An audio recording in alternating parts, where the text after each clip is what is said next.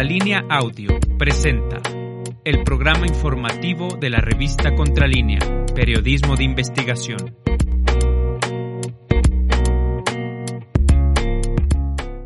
Hola, ¿qué tal? Buenos días. Ya estamos en Contralínea, Periodismo de Investigación, este jueves 2 de junio del 2022. Buenos días, Osimo Camacho. Buenos días, Erika Ramírez. Saludos al auditorio. Gracias por acompañarnos. Les damos la bienvenida también a nombre de nuestros compañeros de la producción, Javier Alvarado, Héctor Vadillo, Carlos Sánchez, Indra Círigo y Jordana González. Gracias por estar con nosotros. Y hoy nuestro tema principal son las listas, las órdenes de aprehensión contra el gobernador García Cabeza de Vaca. Esta información que traemos desde ayer, pues reportando y estando al pendiente de eh, lo que eh, dictaminó también ayer la Suprema Corte de Justicia de la Nación, que decidió aplazar pues este caso que nos tiene muy al pendiente, sobre todo también por las elecciones que se llevarán a cabo el próximo domingo 5 de junio en la entidad Sósimo. Así es, estaremos dando cuenta de este grueso expediente contra Cabeza de Vaca, el actual gobernador de Tamaulipas, al cual Contralínea ha tenido acceso. Y claro que también tendremos la información más importante de lo que ha ocurrido en las últimas 24 horas. Y Erika Ramírez, pues nuestra compañera Nancy Flores se encuentra allá en Palacio Nacional, está en la lista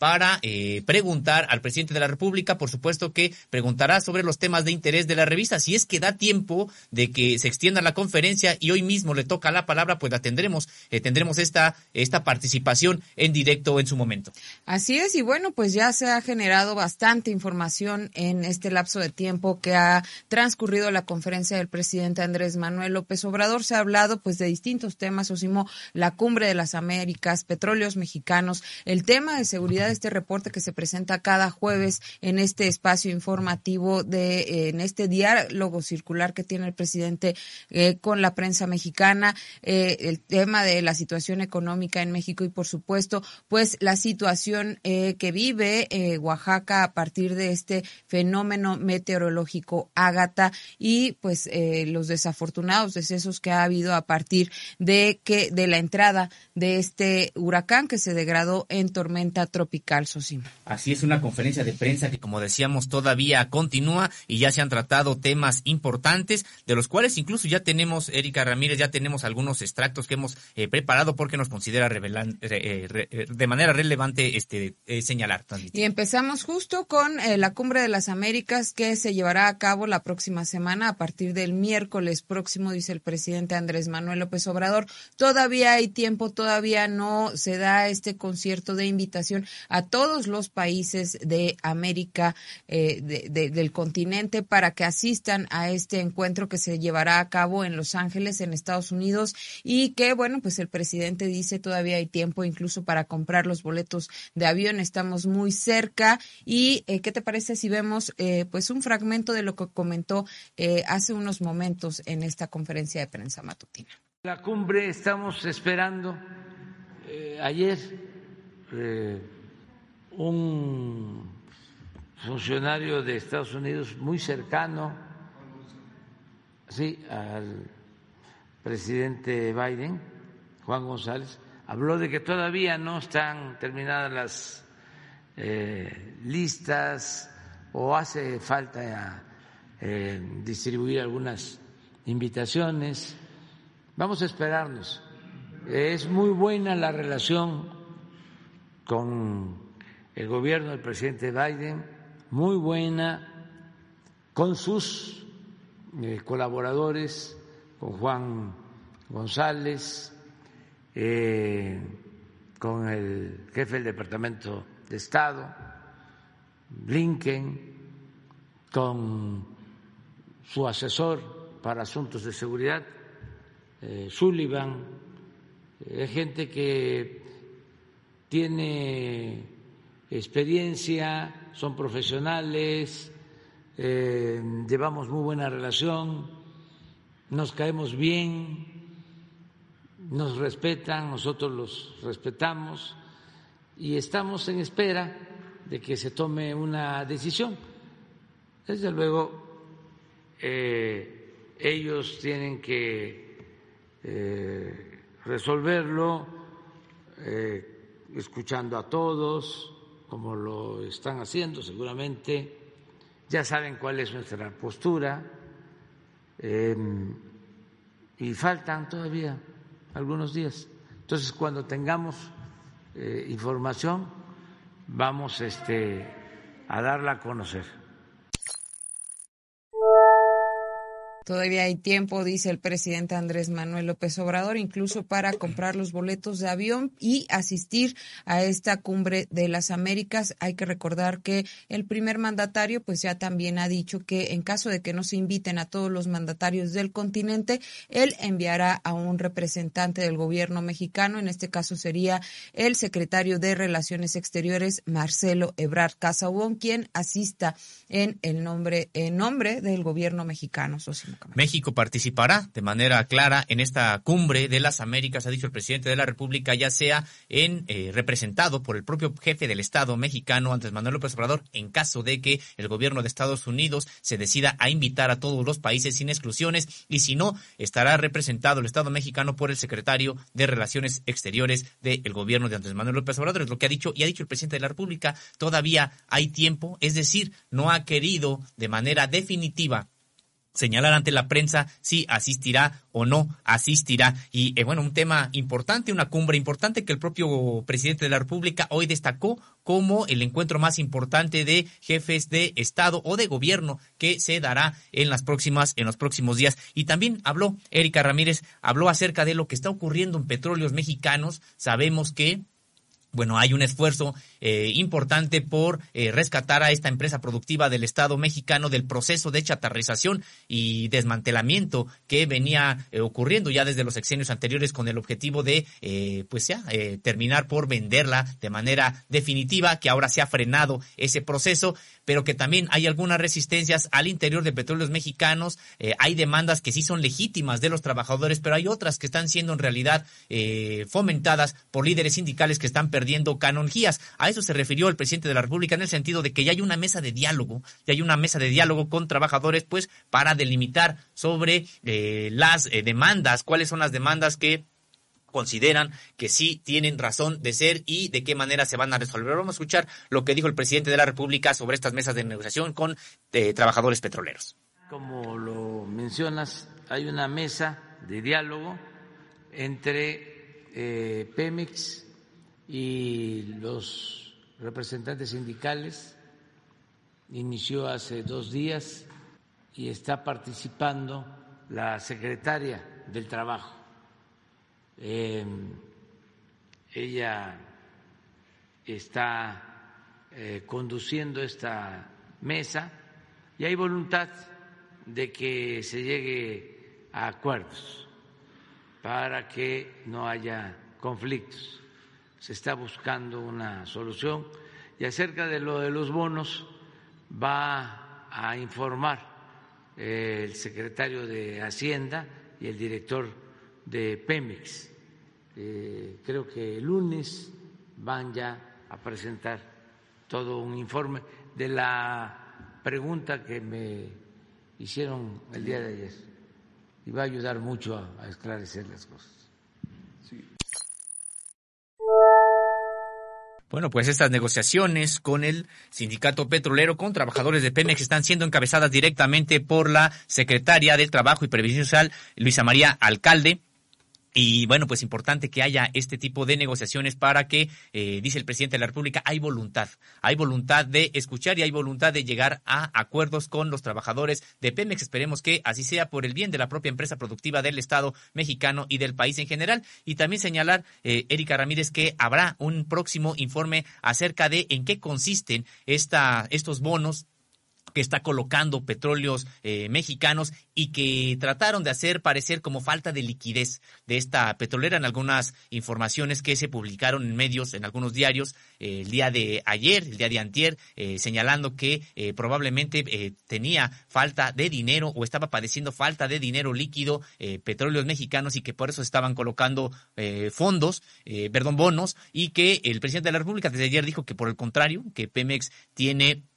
ingresos eh, estables, financieros, líquidos y que no hay ningún tipo de problema en ese, en ese sentido. Pero el próximo lunes se dará un informe sobre este programa que ha lanzado Petróleos Mexicanos y que tiene que ver con eh, colocar eh, eh, colocar bonos precisamente para eh, que pudieran ser adquiridos por aquellos contratistas de petróleos mexicanos con deudas o, con, eh, con cuentas por cobrar hasta de cinco años. Veremos en qué consiste este, pues este programa que ha lanzado petróleos mexicanos, pero que no tiene nada que ver, a decir del presidente de la República, con alguna supuesta falta de liquidez, Erika. Así es, Osimo, vamos a estar muy al pendientes el próximo lunes de lo que se genere a partir de pues estos cuestionamientos que ha tenido la, la prensa respecto de las operaciones de la eh, empresa productiva más importante de México. Y bueno, esta relación que ha tenido con el sindicato, que hay que recordar, pues renovó su dirigencia sindical en nombre a, a través de Ricardo Aldana, quien es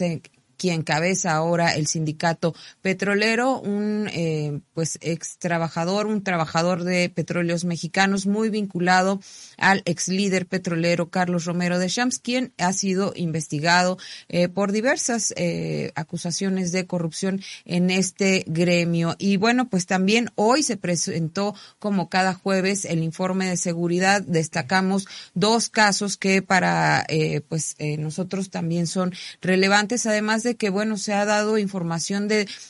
toda la detención de generadores de violencia que ha habido en el país. Llaman la atención también, pues, dos casos, el caso de eh, María Elena Ríos, esta saxofonista, quien, eh, pues, ha dado una ardua batalla a partir de que fue agredida eh, con ácido,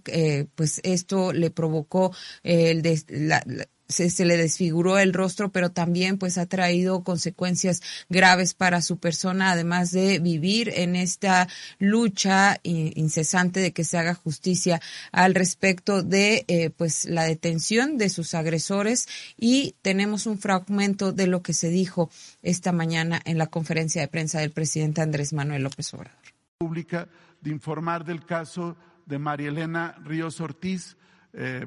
saxofonista que fue eh, víctima de un intento de feminicidio con ácido en septiembre de 2019. Se informa que hay tres detenidos, uno más falleció ya en reclusión, Ponciano N, y Juan Antonio N, que es exdiputado local de Oaxaca y que sería el autor intelectual, fue detenido eh, desde el 9 de abril del 2020 está vinculado a proceso penal. Rubicel, que también fue copartícipe de este evento criminal, también está detenido y Rubén N. también detenido. Quien sigue prófugo es Juan Antonio B., hijo de Juan Antonio N., y por el cual, siguiente, hay una eh, alerta de búsqueda y localización por tentativa de feminicidio se ofrece una recompensa por parte de la Fiscalía de Oaxaca por un millón de pesos a quien proporcione información veraz, útil y eficaz que permita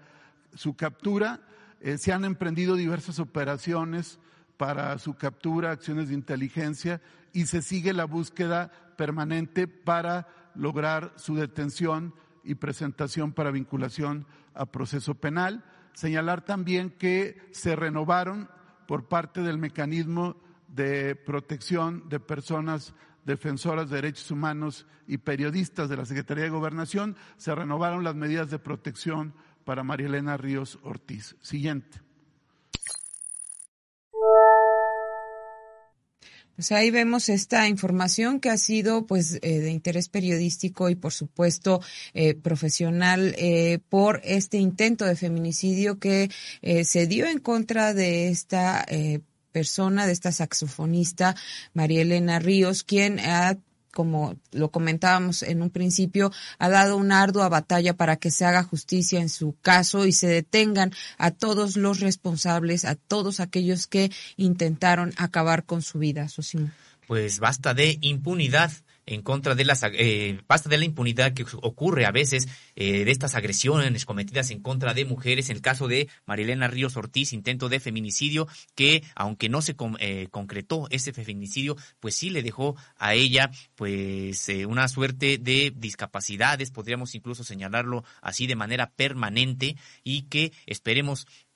que quienes eh, participaron en esta agresión pues sean eh, llevados a juicio todos y todos sean condenados por este por este hecho y que también sirva como eh, ejemplo de que en México no se tiene que tolerar ningún tipo de agresiones de este tipo y para eso es importante que no haya impunidad, que se combata y que se vaya hasta las últimas consecuencias en este caso y en los demás que hay de agresiones contra las mujeres. Y también otro asunto que se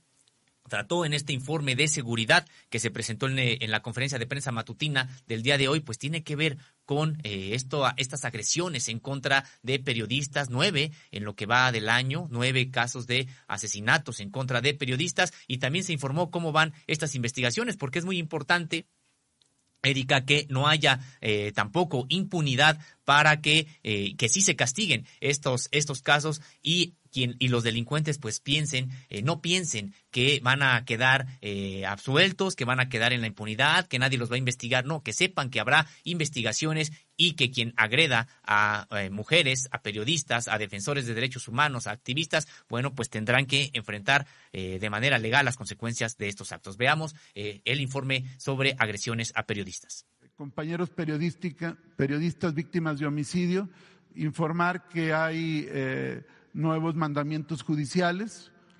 hay 24 detenidos o buscados y 17 vinculados a proceso penal. Siguiente. En el caso de Yesenia y Sheila, del evento de Cozoliacaque, Veracruz, del pasado 9 de mayo, hay tres nuevas órdenes de aprehensión,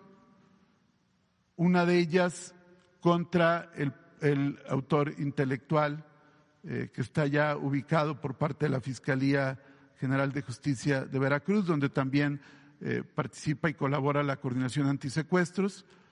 Eh, entonces, hay cinco órdenes de aprehensión y en los demás casos, como se puede apreciar, hay también ya detenidos o buscados y hay al momento 17 vinculados a proceso. El único caso que al día de hoy no hay mandamiento judicial es el caso de Luis Enrique Ramírez de Culiacán, Sinaloa. Sin embargo, las autoridades de Sinaloa, el gobernador particularmente ha estado muy pendiente del tema y tenemos ya información de que en breve ya van a judicializar para obtener mandamientos judiciales. Estaremos pendientes del tema.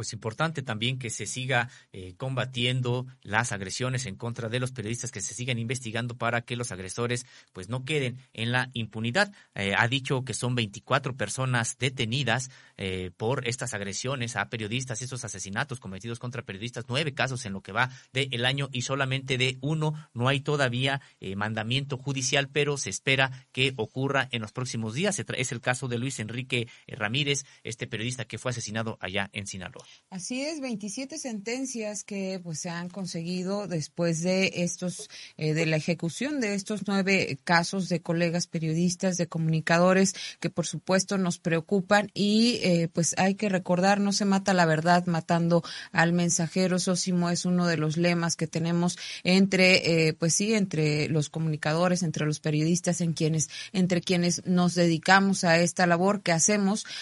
pues en compromiso con la sociedad. Y bueno, en otros temas, Osimo, también se habló de eh, pues la situación económica que vive México. En este reporte, pues eh, destacamos tres temas de importancia. La, eh, pues el peso, cómo se ha comportado frente al dólar, ha tenido un comportamiento, pues incluso que es la primera vez en varios sexenios, dice este reporte, que se levanta frente al dólar también sobre el envío de remesas, que es una de las entradas importantes para que haya pues circulante en el país y la situación económica que pues eh, según este reporte es favorable. Vamos a ver lo que se dijo esta mañana en la conferencia de prensa del presidente Andrés Manuel López Obrador. Resultados socioeconómicos al cierre de mayo del presente año.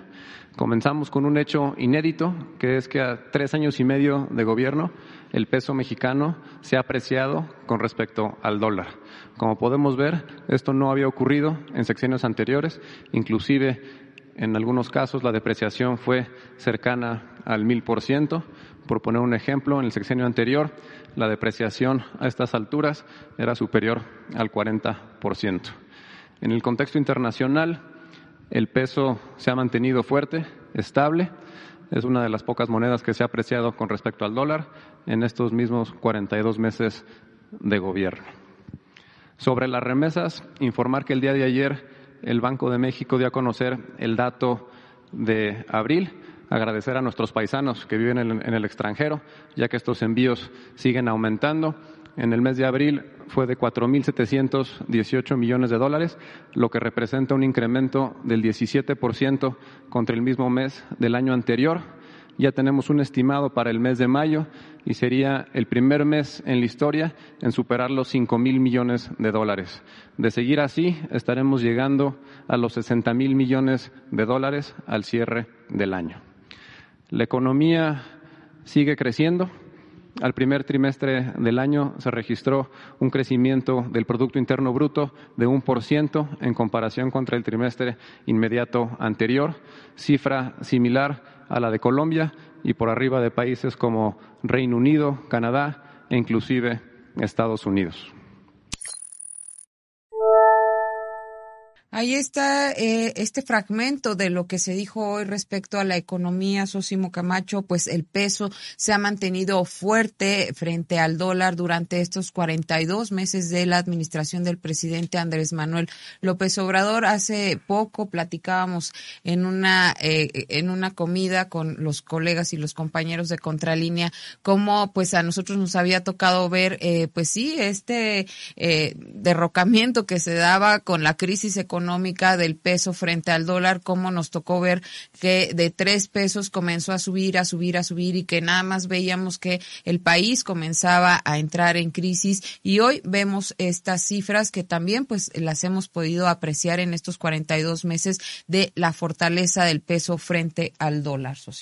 Bueno, pues importante la información que ha señalado en el sentido de que, eh, bueno, eh, esta apreciación del peso es del 3.5%, la primera que ocurre pues en muchos años, por el contrario, siempre había depreciaciones, destacar el caso de casi mil por ciento en el sexenio de Miguel de la Madrid y después eh, depreciaciones de 150 por ciento, de 42 por ciento, de 17 por ciento, pero en el caso de eh, actual sexenio hay una apreciación hasta el momento del 3.5 por ciento. Eso por un lado, por otro también destacar el asunto que tiene que ver con las remesas que eh, se proyecta que para este año sean de 60 mil millones de dólares, pues sería el monto más alto en toda la historia que hay en esta relación entre México y Estados Unidos a propósito de los migrantes y las migrantes mexicanos que se encuentran allá y que envían dinero a sus familiares. Entre otros temas también que se han tratado en esta conferencia de prensa matutina, pues está el informe sobre este huracán Ágata que ha golpeado de manera muy severa muy severa al estado de Oaxaca. Son, bueno, pues se cuentan de manera desafortunada eh, las muertes ya de eh, varias personas y también todavía la desaparición de otras tantas. Veremos los datos, qué es lo que comenta, qué es lo que comentó el eh, gobernador Murat en un enlace que se ocurrió, que ocurrió en esta conferencia de prensa matutina. Veamos. Oaxaca y a México. como usted instruyó el día de ayer, se incorporó y agradecemos a nombre de Oaxaca el general secretario Crescencio Sandoval que ha estado ya coordinando todas las tareas de tierra y de apoyos. Le puedo informar en este momento, señor presidente, que se han identificado ya nueve cuerpos. Mi más sentido pésame a sus familias y seres queridos, por lo cual tenemos nueve defunciones ya confirmadas de manera legal. Y tenemos seis personas todavía desaparecidas. El número se reduce porque ya hemos podido tener auxilio a todas o la mayor parte de las comunidades ya afectadas por este fenómeno Agatha. También eh, podemos informar, eh, señor presidente, que de acuerdo a Conagua, sigue habiendo una probabilidad del 80% por tres fenómenos meteorológicos en los próximos cinco días de un posible ciclón como usted ha instruido, estaremos eh, dándole seguimiento. Por el otro lado, también con agua ha dispersado más de 120 mil litros de agua y nos informan que el estado de las presas está en sus niveles normales. CFE también informa que después de tener un universo de 80 mil afectados y afectadas en su sistema de energía y luz, Hoy solamente se tienen 25.500, la mayor concentración en los municipios de Puchutla y Tonameca, y se espera que si a la medianoche se pueda tener ya casi la totalidad de la luz restablecida. Telmex nos informa que también ha recuperado el 80% del servicio de datos y voz e Internet y se espera también que hacia la medianoche, el día de mañana, se pueda tener totalmente restablecido. SCT informa también que la red federal carretera está totalmente restablecida. Solamente hoy hacia la tarde la carretera 175 se estará teniendo ya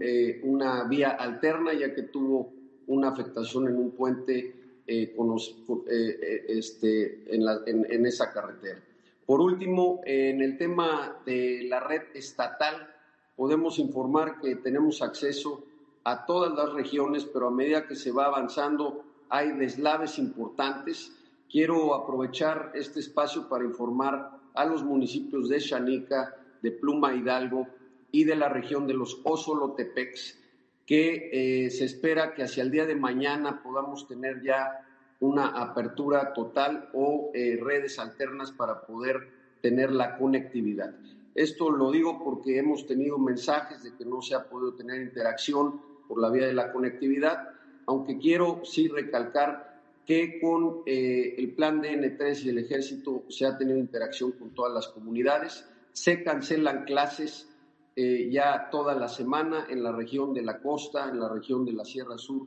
y la región del Istmo, y agradecer mucho al eh, general secretario Crescencio Sandoval, que desde el día de ayer empezó la dispersión de las más de 10.000 despensas él estará informando y el día de hoy de los enseres. Pues esta es la información de lo que ocurre allá en Oaxaca con respecto de este huracán Ágata que ha generado, vaya, pues estragos que lamentar allá en este estado y estar alertas por lo que también ya está comentando el propio gobernador de que de acuerdo con información de la propia Conagua hay un 80% de posibilidades de que en los próximos cinco días otro huracán golpee esta misma zona. Ojalá que no fuera así y, eh, bueno, pues ya está la advertencia a las propias autoridades para que puedan tomar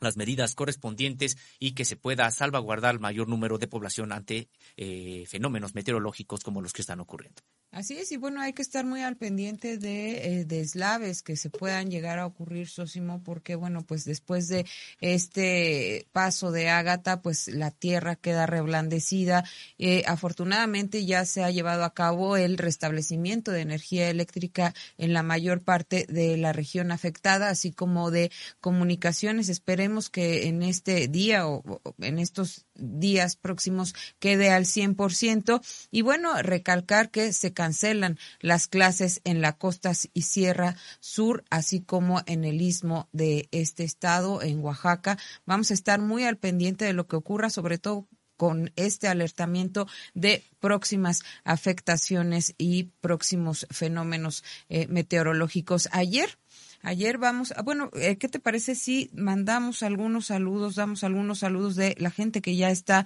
pues eh, conectada a través de nuestras redes sociales y que eh, pues ya nos dejan sus saludos en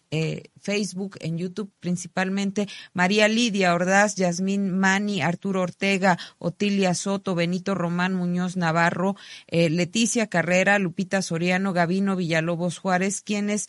pues muchísimas gracias, quienes ya eh, mandan sus saludos y decir, Sosimo, que estamos al pendiente de que nuestra compañera Nancy Flores participe en esta conferencia de prensa del presidente Andrés Manuel López Obrador. Está en la lista, esperemos que eh, pues esta conferencia culmine y ella participe en esta.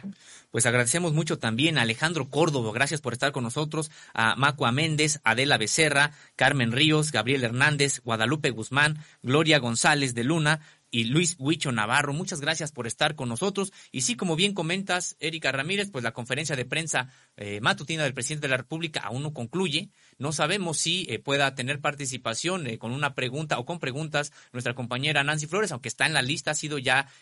señalada por el presidente para, para participar. Sin embargo, bueno, pues se ha extendido ya mucho las eh, esta conferencia de prensa. No sabemos si hoy mismo le toque preguntar o quede en lista para mañana, pero estaremos al pendiente, al pendiente de lo que ocurra todavía en esta conferencia que eh, pues que sigue, que no, que no ha concluido. En tanto vamos con las eh, pues la información generada más relevante en las últimas 24 horas y ayer durante la conmemoración del octagésimo aniversario del Día de la Marina, el presidente Andrés Manuel López Obrador reconoció la lealtad y la participación de los marinos en diversas tareas entre las que destacó su presencia en tareas de seguridad. Subrayó la relevancia que tuvieron las reformas que permitieron dar cobertura legal al involucramiento de personal de la dependencia en operativos. De acuerdo con una nota publicada hoy en el diario La Jornada, de igual forma, el presidente Andrés Manuel López Obrador subrayó que en la actualidad el resguardo de todos los puertos en el país está a cargo de la Secretaría de, Marina y tenemos un video preparado al respecto. Vamos a ver cómo lo dijo el presidente Andrés Manuel López Obrador. Los que tienen tareas que cumplir, como siempre, en beneficio de nuestro pueblo y de nuestra patria. Muchas felicidades hoy en el Día de la Marina. Como todos sabemos, los marinos de México han contribuido de manera destacada para hacer valer la independencia y la soberanía nacional. Pero también es muy importante, sobre todo en los últimos tiempos, la labor de apoyo de los marinos en favor del pueblo, en favor de desarrollo de nuestro país. Son muchísimas las acciones, las tareas que actualmente desempeña la Secretaría de Marina. Desde luego, sigue con su función histórica de defender el territorio nacional Ahí están las palabras del presidente Andrés Manuel López Obrador ayer con los marinos y en su oportunidad el secretario de Marina José Rafael Ojeda Durán eh, afirmó que México en México es necesario impulsar el enorme potencial que tiene este esta secretaría, pues somos un país marítimo, una potencia marítima en expansión. Y bueno, esta ceremonia fue efectuada ayer en la Secretaría de Marina tras la cancelación de la ceremonia en Coatzacoalcos por el paso de Ágata por el sureste. La celebración concluyó con un reconocimiento del presidente al papel de la Marina en su sexenio, con una amplia descripción de todas las tareas que ha asumido en esta administración, Sosimo, y que hay que recordar, pues ha sido un papel fundamental porque ahora incluso la Secretaría de Marina tiene a cargo pues las aduanas del país y bueno, se han descubierto diversas irregularidades que había en administraciones anteriores. Pues sí, en términos generales, esta incorporación de la Marina a las aduanas, a tener el control de puertos y aduanas, pues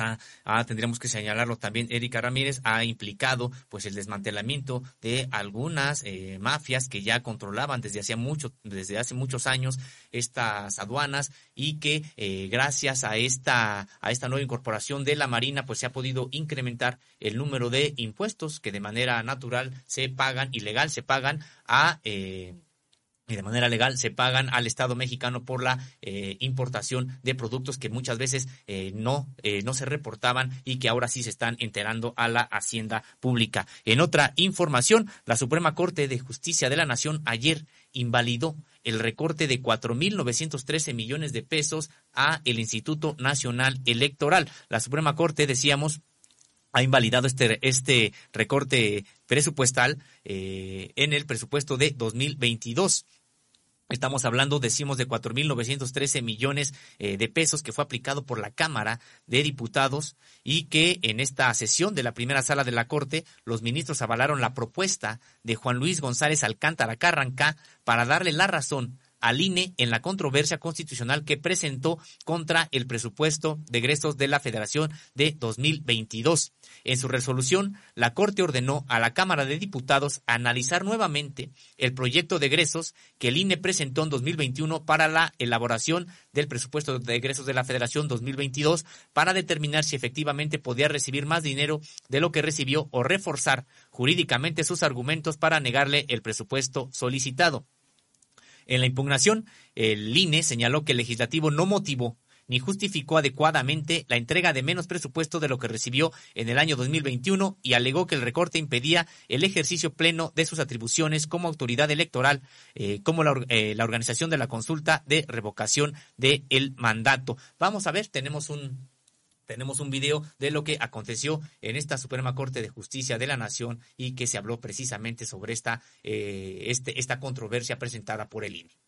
Tercero, se declara invalidez del decreto por, el que se expide el presupuesto de egresos de la Federación para el ejercicio fiscal 2022 en lo concerniente al presupuesto asignado al Instituto Nacional Electoral, anexos 1 y 32 en el ramo 22, publicado en el Diario Oficial de la Federación el 29 de noviembre de 2021, en los términos del apartado 9 para los efectos precisados en el apartado 10 de esta resolución.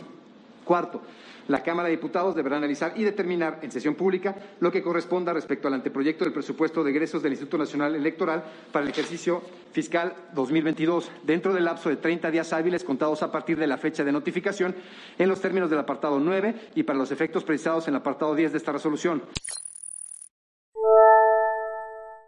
Pues recordar que el INE solicitó una suspensión provisional para que no se le obligue a realizar ajustes a su presupuesto recortado eh, para realizar la consulta de revocación de mandato. Sin embargo, la medida fue negada y debido a que no hubo una resolución por parte de la Corte antes de la fecha establecida en la Ley Federal de Revocación del Mandato, el INE tuvo que realizar la consulta con los más de 1.500 millones de pesos que recibió de presupuesto total para gastar durante todo el año de 2022. Lo que tenemos que, eh, aclarar también, eh, Erika Ramírez, es que eh, el, la resolución de la Suprema Corte de Justicia de la Nación tampoco obliga a a la Cámara de Diputados, a entregarle este, estos 4.913 millones de pesos al INE de manera automática. Lo que está señalando la Corte es que se tiene que discutir de nueva cuenta y fundamentar este este recorte a el Instituto Nacional Electoral discutirse en el pleno, en el pleno de la Cámara de Diputados y eh, la Cámara de Diputados tendrá que eh, realizar de manera eh, clara una nueva propuesta de presupuesto para el INE, pues atendiendo las indicaciones que o los señalamientos que ha hecho el INE y también las propias discusiones y las propias investigaciones de los diputados. Es decir, sí se tiene que revisar de nueva cuenta este recorte de 4.913 millones de pesos, pero eh, digamos que tampoco eh, de manera automática se le entregarán estos recursos al INE. Es una disputa que todavía eh, tendrá, la estaremos viendo en el propio Congreso en los próximos días y que pues es parte de esta de esta pues de, de esta generación de información que tiene que ver con altos sueldos en el Instituto Nacional eh, Electoral con canonjías, con prerrogativas que ha documentado aquí la propia revista eh, Contralínea y que pues, es una disputa sobre el modelo de INE que eh, se requiere para el actual sistema político mexicano. Un instituto electoral, Sosimo Camacho, que como ya lo comenta, se ha documentado a través de nuestras páginas, pues eh, costoso, oneroso, con eh, salarios de los consejeros por arriba de los 200 mil pesos mayores, eh, salarios mayores a lo que percibe el actual presidente de México, también con esta dotación de eh, pues diaria de 400 pesos para su alimentación, habría que pues reflexionar si no es un que necesita, por supuesto, un recorte presupuestal y también recordar que estamos muy al pendiente de esta reforma electoral que es necesaria para el país. Y bueno, en otra información, el gobierno capitalino exhortó a las organizaciones de transporte concesionado a no bloquear vialidades para no afectar a los capitalinos este jueves 2 de junio, cuando se cuando se manifiesten para exigir un aumento a la tarifa de su servicio de la Ciudad de México. En este momento, pues nos gustaría eh, conocer cuáles son sus comentarios, cómo le ha ido esta mañana. Muchos salimos anticipadamente para pues poder llegar y en este caso realizar esta transmisión, pero eh, pues ya hemos eh, recibido eh, información de que hay algunos algunos este inconvenientes para que ah, personas lleguen a sus oficinas que nos comenten a través de nuestras redes sociales cómo le ha ido a usted, qué precauciones ha tomado, qué medidas ha tomado. Y bueno, en este sentido, el secretario de Gobierno, Martí Batres, aclaró que hasta ahora no hay ningún acuerdo, ayer lo decía todavía, con ninguna organización para aumentar la tarifa ni en tres ni en cinco pesos como lo han solicitado los transportistas. Y vamos a ver como lo decía ayer el secretario de Gobierno de la Ciudad de México es el anuncio de movilizaciones y posibles bloqueos que habría el día de mañana por diversas organizaciones de transportistas. Con estos eh, bloqueos y movilizaciones se busca presionar a las autoridades capitalinas en torno al tema del aumento a la tarifa en el transporte desde nuestra perspectiva, la Ciudad de México es una ciudad de derechos, entre otros derechos, el derecho de manifestarse, el derecho de movilizarse. Sin embargo, eh, también existe el derecho de movilidad de las personas. Por lo tanto, nosotros para empezar queremos hacer un exhorto a las organizaciones de transportistas que se manifestarán el día de mañana a que realicen sus expresiones, movilizaciones y manifestaciones sin bloquear avenidas, de tal forma que no se afecte a terceras personas. Estamos haciendo este exhorto con oportunidad, de manera clara, que no se bloqueen avenidas, que realicen sus movilizaciones sin bloquear avenidas, sin afectar a terceros, sobre todo considerando que son varias las movilizaciones que se esperarían para el día de mañana en diversos puntos de la ciudad. Ahí está este llamado del secretario de Gobierno de la Ciudad de México, Martí Batres, quien pues pedía a las organizaciones transportistas que se manifestaran sin afectar las vialidades de la Ciudad de México, de la capital del país. Y también ayer la organización de la Fuerza Amplia de Transportistas confirmó que ante el silencio de los funcionarios del gobierno de Claudia Sheinbaum, hoy jueves realizarían un bloqueo en diferentes puntos de la capital desde temprana hora. Se tenía previsto que esto empezara desde las 7 de la mañana y hasta las 2 de la tarde. Vamos a ver cómo se dan, eh, pues si hay algún acercamiento entre autoridades y transportistas, Sosimo Camacho, y bueno, pues eh, solicitar sus comentarios respecto de cómo ha afectado, qué eh, previsiones ha tomado al respecto y pues cómo le ha ido con esta situación. Estamos muy atentos de sus mensajes. Pues es importante esta que haya un diálogo, que se lleguen a acuerdos que, bueno, pues en beneficio sí de los transportistas, pero también en beneficio de la sociedad en términos generales, eh, que, bueno, pues que tomamos, eh, que usamos el transporte público aquí en la Ciudad de México, un transporte público que hay que decirlo se ha venido deteriorando desde hace pues mucho tiempo, eh, prácticamente desde hace ya algunos sexenios se le abandonó en el sentido de que se dejó todo a los concesionarios y en muchas cosas pues los propios concesionarios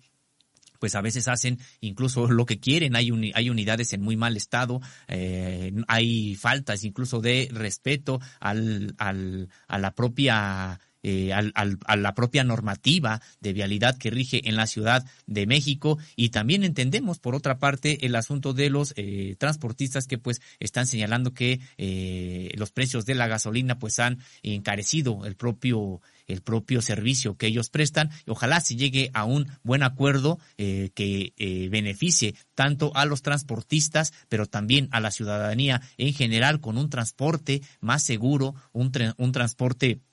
más seguro, decíamos en el sentido de que se respeten las propias lineamientos, la propia normatividad que muchas veces pues no es, observada por quienes tienen la concesión. Esperemos que haya un acuerdo y haya diálogo al respecto. En otra información de carácter pues más eh, cultural, el próximo eh, el próximo 10 de junio eh, dará un concierto gratuito en el Zócalo de la ciudad el cantautor eh, y trovador Silvio Rodríguez Silvio Rodríguez estará en la Ciudad de México y eh, se presentará en el Zócalo Capitalino el próximo viernes 10 de julio. Es una nota que de nuestra compañera Jordana González que pueden leer en www.contralinea.com.mx. Emblemático que sea el próximo viernes 10 de junio porque es el día en que se conmemora eh, el llamado halconazo, esta represión, esta represión pues intensa que el gobierno de entonces, tanto de la ciudad como de la República, eh, eh, diseñaron y ejecutaron en contra de los estudiantes universitarios que se movilizaban, conocido también como la matanza de Corpus, porque ocurrió precisamente, ocurrió en estos asesinatos llevados a cabo por el grupo de los halcones. Recordar que este grupo de los halcones se creó de manera ilegal y subrepticia por la Dirección Federal de Seguridad. Ah, se reclutó a personas a las que se les dio entrenamiento militar. Eh, fueron, fue un grupo paramilitar este de los halcones que fue utilizado para eh, desaparecer incluso personas, eh, actuar en contra de activistas y que de manera clara eh, actuaron en contra de estudiantes el 10 de junio. Eh, entonces, eh, en esta fecha emblemática dará su concierto este trovador, este trovador pues importante para la música latinoamericana y la música en general, Silvio Rodríguez, al finalizar la marcha en homenaje a la masacre de estudiantes ocurrida el 10 de junio de 1971, dará inicio este concierto. Con lo cual también concluirán ocho años de que este artista cubano no viniera a México. Eh, el día de la presentación elegido, dijo Claudia Sheinbaum de manera textual, es un reconocimiento de lo que ha representado siempre para las causas justas de nuestro, de nuestro país. Vamos a eh, pues, escuchar cómo se anunció esta presentación del próximo 10 de junio de Silvio Rodríguez en el Zócalo Capitalino. Y para todos aquellos que crecimos con Silvio Rodríguez, todos aquellos jóvenes que oyen a Silvio Rodríguez, pues lo vamos a tener en el Zócalo, como habíamos anunciado, y el día de hoy se trata de informar del concierto de Silvio Rodríguez en el Zócalo de la Ciudad de México. Es el día 10 de junio y es importante que se sepa porque el 10 de junio, como ustedes saben, también es un día en donde lamentablemente en 1971 ocurrió una masacre de estudiantes en nuestra ciudad y después ya vamos a anunciar lo que va a haber de conmemoración del 10 de junio, pero tener el concierto de Silvio en el Zócalo ese día también es un reconocimiento de lo que ha representado Silvio Rodríguez siempre para las causas justas de nuestro país. Quienes crecimos luchando siempre oímos a Silvio Rodríguez, así que no es solo de nuestra época es de la época actual. Invitamos a todos a que vengan al Zócalo de la Ciudad de México y para pues ahí está la, eh, el anuncio que hace la jefa de gobierno sobre este concierto que dará Silvio Rodríguez el próximo 10, 10 de junio aquí en la Ciudad de México, en el Zócalo Capitalino. Recordar que también la secretaria de Cultura, federal Alejandra Fraustro Guerrero calificó la presencia de el cubano en México como un regalo para sus connacionales resididos en la capital de la República y también para los mexicanos y para las causas justas de América Latina. Es un regalo para todos, pues no es un concierto cualquiera, es uno de los líderes de las causas libertarias. Fraustro Guerrero también en su oportunidad aseguró que por pláticas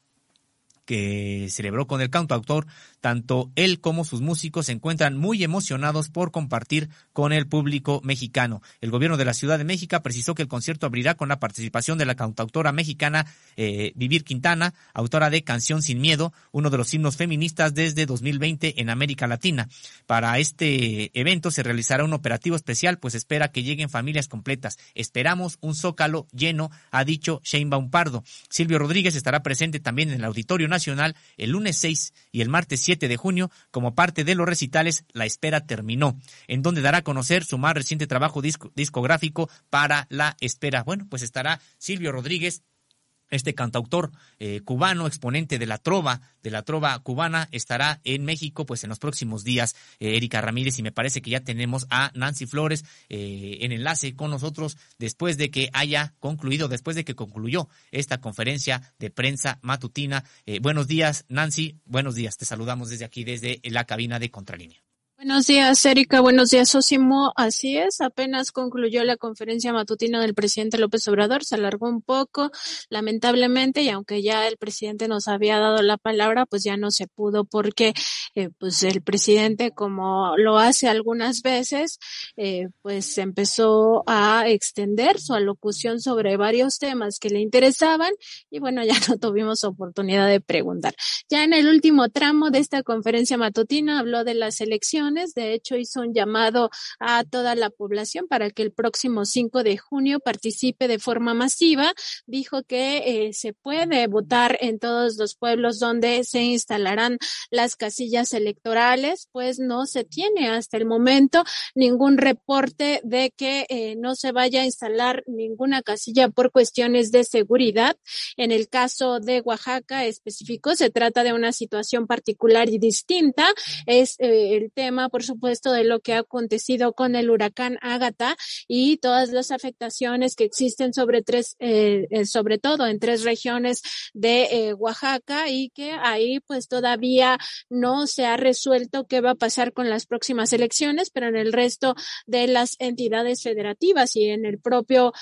territorio oaxaqueño donde no hay muchas afectaciones, pues sí se llevará con normalidad las elecciones del próximo 5 de junio. Indicó que hay tranquilidad, hay eh, solo ruido en los medios de comunicación, pero que esto es normal, pues eso siempre ocurre eh, días previos a las elecciones. También dijo que no hay ningún indicio de que vaya a haber algún brote de violencia importante en las eh, cinco entidades federativas donde se llevarán a cabo estos procesos electorales y aún así la Guardia Nacional va a estar pendiente en todas estas regiones para dar seguridad a todos. Indicó que la abstención ayuda sobre todo a los mapaches electorales. Si votan pocos, dijo pueden ganar los tramposos, puede, eh, pueden acarrear personas y también comprar votos y eso les alcanza. Sin embargo, si la gente acude de forma masiva, eh, dijo, cuando vota mucha gente no les alcanza, aunque intenten comprar votos. Hacer valer la libertad y la soberanía es lo que ha invitado a eh, toda la población a participar en estas próximas elecciones. También dijo el presidente López Obrador que estará de gira, pero será una gira eh, privada por eh, Mérida, por Valladolid, por Yucatán, Campeche, Chiapas y Tabasco, pues va a supervisar las obras del tren Maya. En esta ocasión no va a dirigirse a Quintana Roo. Y bueno, el presidente López Obrador dijo que esta será una gira eh, privada solo el fin de semana, se va mañana después de concluir la conferencia matutina aquí en Palacio Nacional y eh, pues también ha dicho el presidente que esto será de esta forma por las elecciones que están en puerta. Además, ha anunciado que eh, pues para el siguiente año ya planea mayor austeridad para su gobierno, ha dicho que ya no será austeridad republicana, sino pobreza franciscana, pues eh, se deben de acabar ya con todos los lujos en el sector público. Ha dicho que eh, los eh, servidores públicos se malacostumbraron,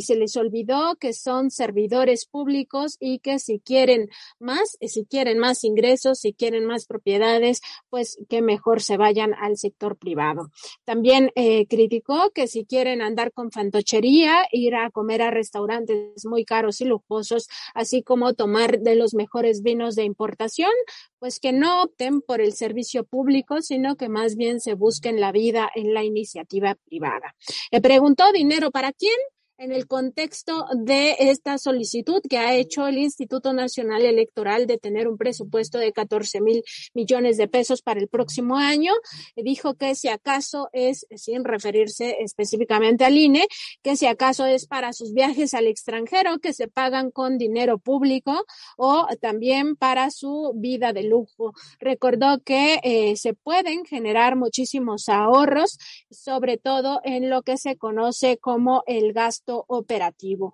También indicó que eh, los funcionarios deben tener en cuenta pues que este es un tema de eh, reparto de la riqueza hacia las personas más vulnerables y que lo que planea es hacer un nuevo ajuste de tuercas para darle más a las personas en mayor pobreza.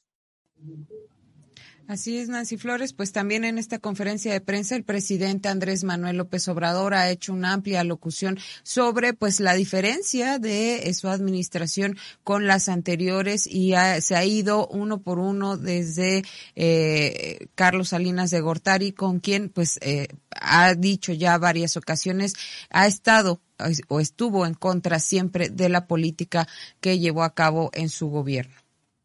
El presidente López Obrador dijo que no tiene ningún enemigo y que él no es enemigo, por ejemplo, de los expresidentes Enrique Peña Nieto, eh, Felipe Calderón, Vicente Fox, Ernesto Cedillo, ni Carlos Salinas de Gortari. Dijo que eh, se trata de adversarios, pero no los considera sus enemigos. Eh, además, indicó que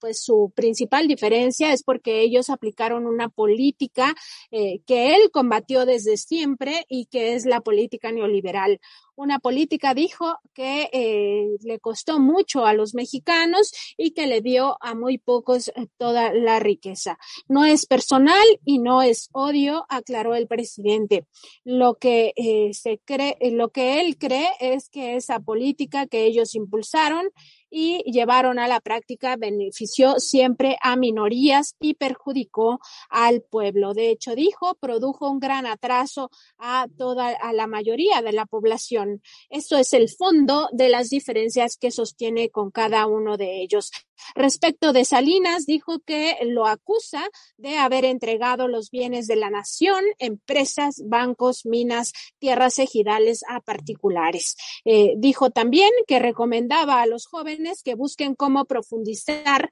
en esta información acerca de las desigualdades y van a encontrar que incluso en estas eh, literaturas eh, producidas por el Banco Mundial, el Fondo, el Fondo Monetario Internacional, eh, se darán cuenta que estas se produjeron precisamente en la época del neoliberalismo, cuando una minoría se hizo inmensa, inmensamente rica y por ello dijo, él llama a Carlos Salinas de Gortari, el padre de la desigualdad moderna. Respecto de Ernesto Cedillo, dijo que eh, pues este enfrentó una crisis, la crisis ya sabemos del el llamado error de diciembre de 1990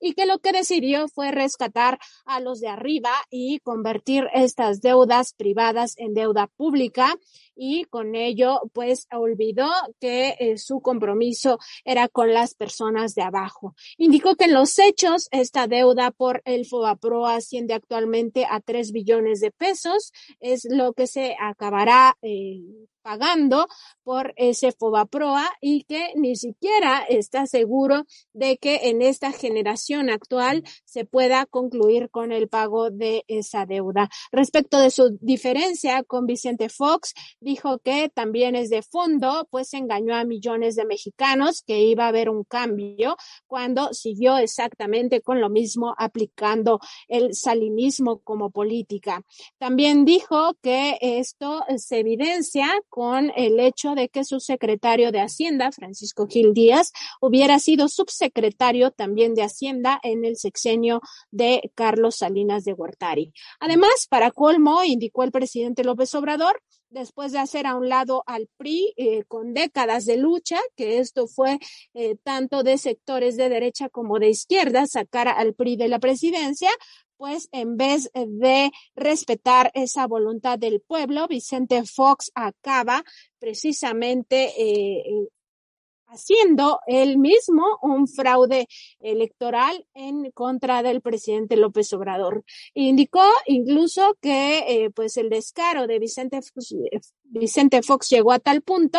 que eh, decía, claro que participé, cargué los dados porque cómo iba a dejar que llegara un loco a la presidencia en clara referencia al presidente López Obrador. Eh, también indicó que no sabe si es genio y figura hasta la sepultura en el caso de Vicente Fox, pero por lo menos si es figura hasta la sepultura y presentó un tuit donde pues este se refiere a eh, las decisiones respecto del tren Maya como marranadas. Eh, dijo el presidente López Obrador, además incluso se echó una carcajada cuando presentó este tuit que pues no, no le tenía odio a Vicente Fox y por el contrario, pues hasta le daba risa. Respecto de Calderón, eh, también hizo una alocución importante, una fuerte alocución, dijo porque eh, pues sabía él perfectamente que no ganó la presidencia de la República, pero aún así pues se mantuvo en el poder. A ello hay que agregarse que sin ningún diagnóstico eh, pues desató esta supuesta guerra contra el narcotráfico y esto eh, pues se resultó en lo en esta frase del presidente expresidente Felipe Calderón de la haya sido como haya sido. Dijo el presidente López Obrador nos indujo a la confrontación con tanto con tantos muertos. Luego eh, también le ayudó a Enrique Peña Nieto a llegar a la presidencia por vía del fraude y hasta le compró un avión presidencial antes de que este último llegara al eh, máximo cargo de representación pública. Eh, dijo que pues se ha descubierto que la guerra contra el narcotráfico era una pantalla, una simulación, porque en realidad el gobierno de Calderón tenía un acuerdo con un grupo criminal en referencia al cártel de Sinaloa. Una autoridad debe actuar con rectitud, recordó el presidente López Obrador. Respecto del caso García Luna, pues no lo dejó pasar, incluso hizo una referencia al juicio que acaba de terminar entre esta pareja eh, de Johnny Depp y este actor, eh, cuando, donde dijo el presidente López Obrador, este juicio ha tardado seis meses y lo de García Luna ya lleva años.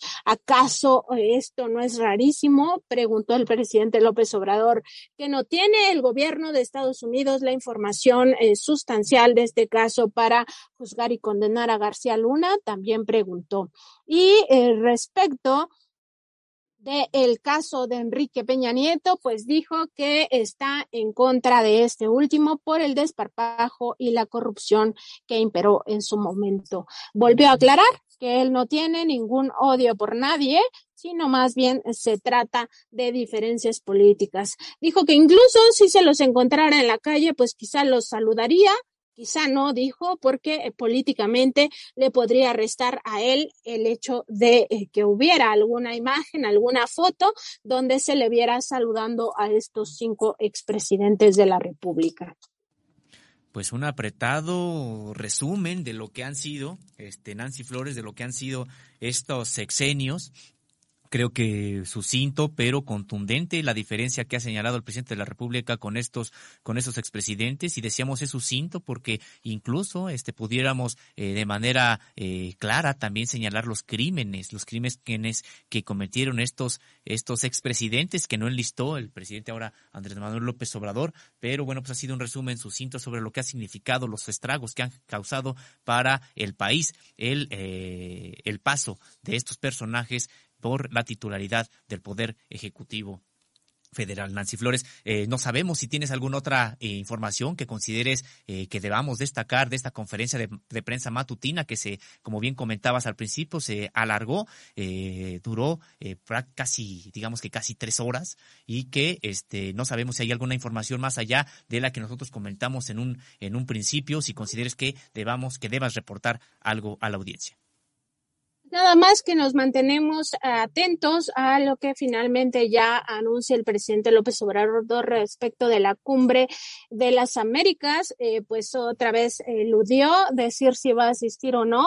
Eh, porque dijo aún hay tiempo y además los vuelos a Tijuana por fortuna son bastantes y eh, en caso de que decidiera eh, pues sí asistir porque se invitaran a todos los países que integran este continente, pues lo haría volando a Tijuana y de ahí se trasladaría por tierra. Ha aclarado el presidente en este punto que eh, la cumbre de las Américas se realizará la próxima semana del miércoles al viernes, es decir, eh, del 9 de junio al 11 de junio y no como se había previsto antes, que sería del 6 al 9. Ahora el presidente López Obrador ha aclarado que es del 9 al 11 de junio. Pues estaremos muy atentos a esto, a si viaja el presidente López Obrador o si es, eh, pues como ya se había anunciado desde prácticamente un inicio, el secretario de Relaciones Exteriores, Marcelo Ebrard, quien eh, viajará a Estados Unidos con motivo de esta convocatoria para la Cumbre de las Américas.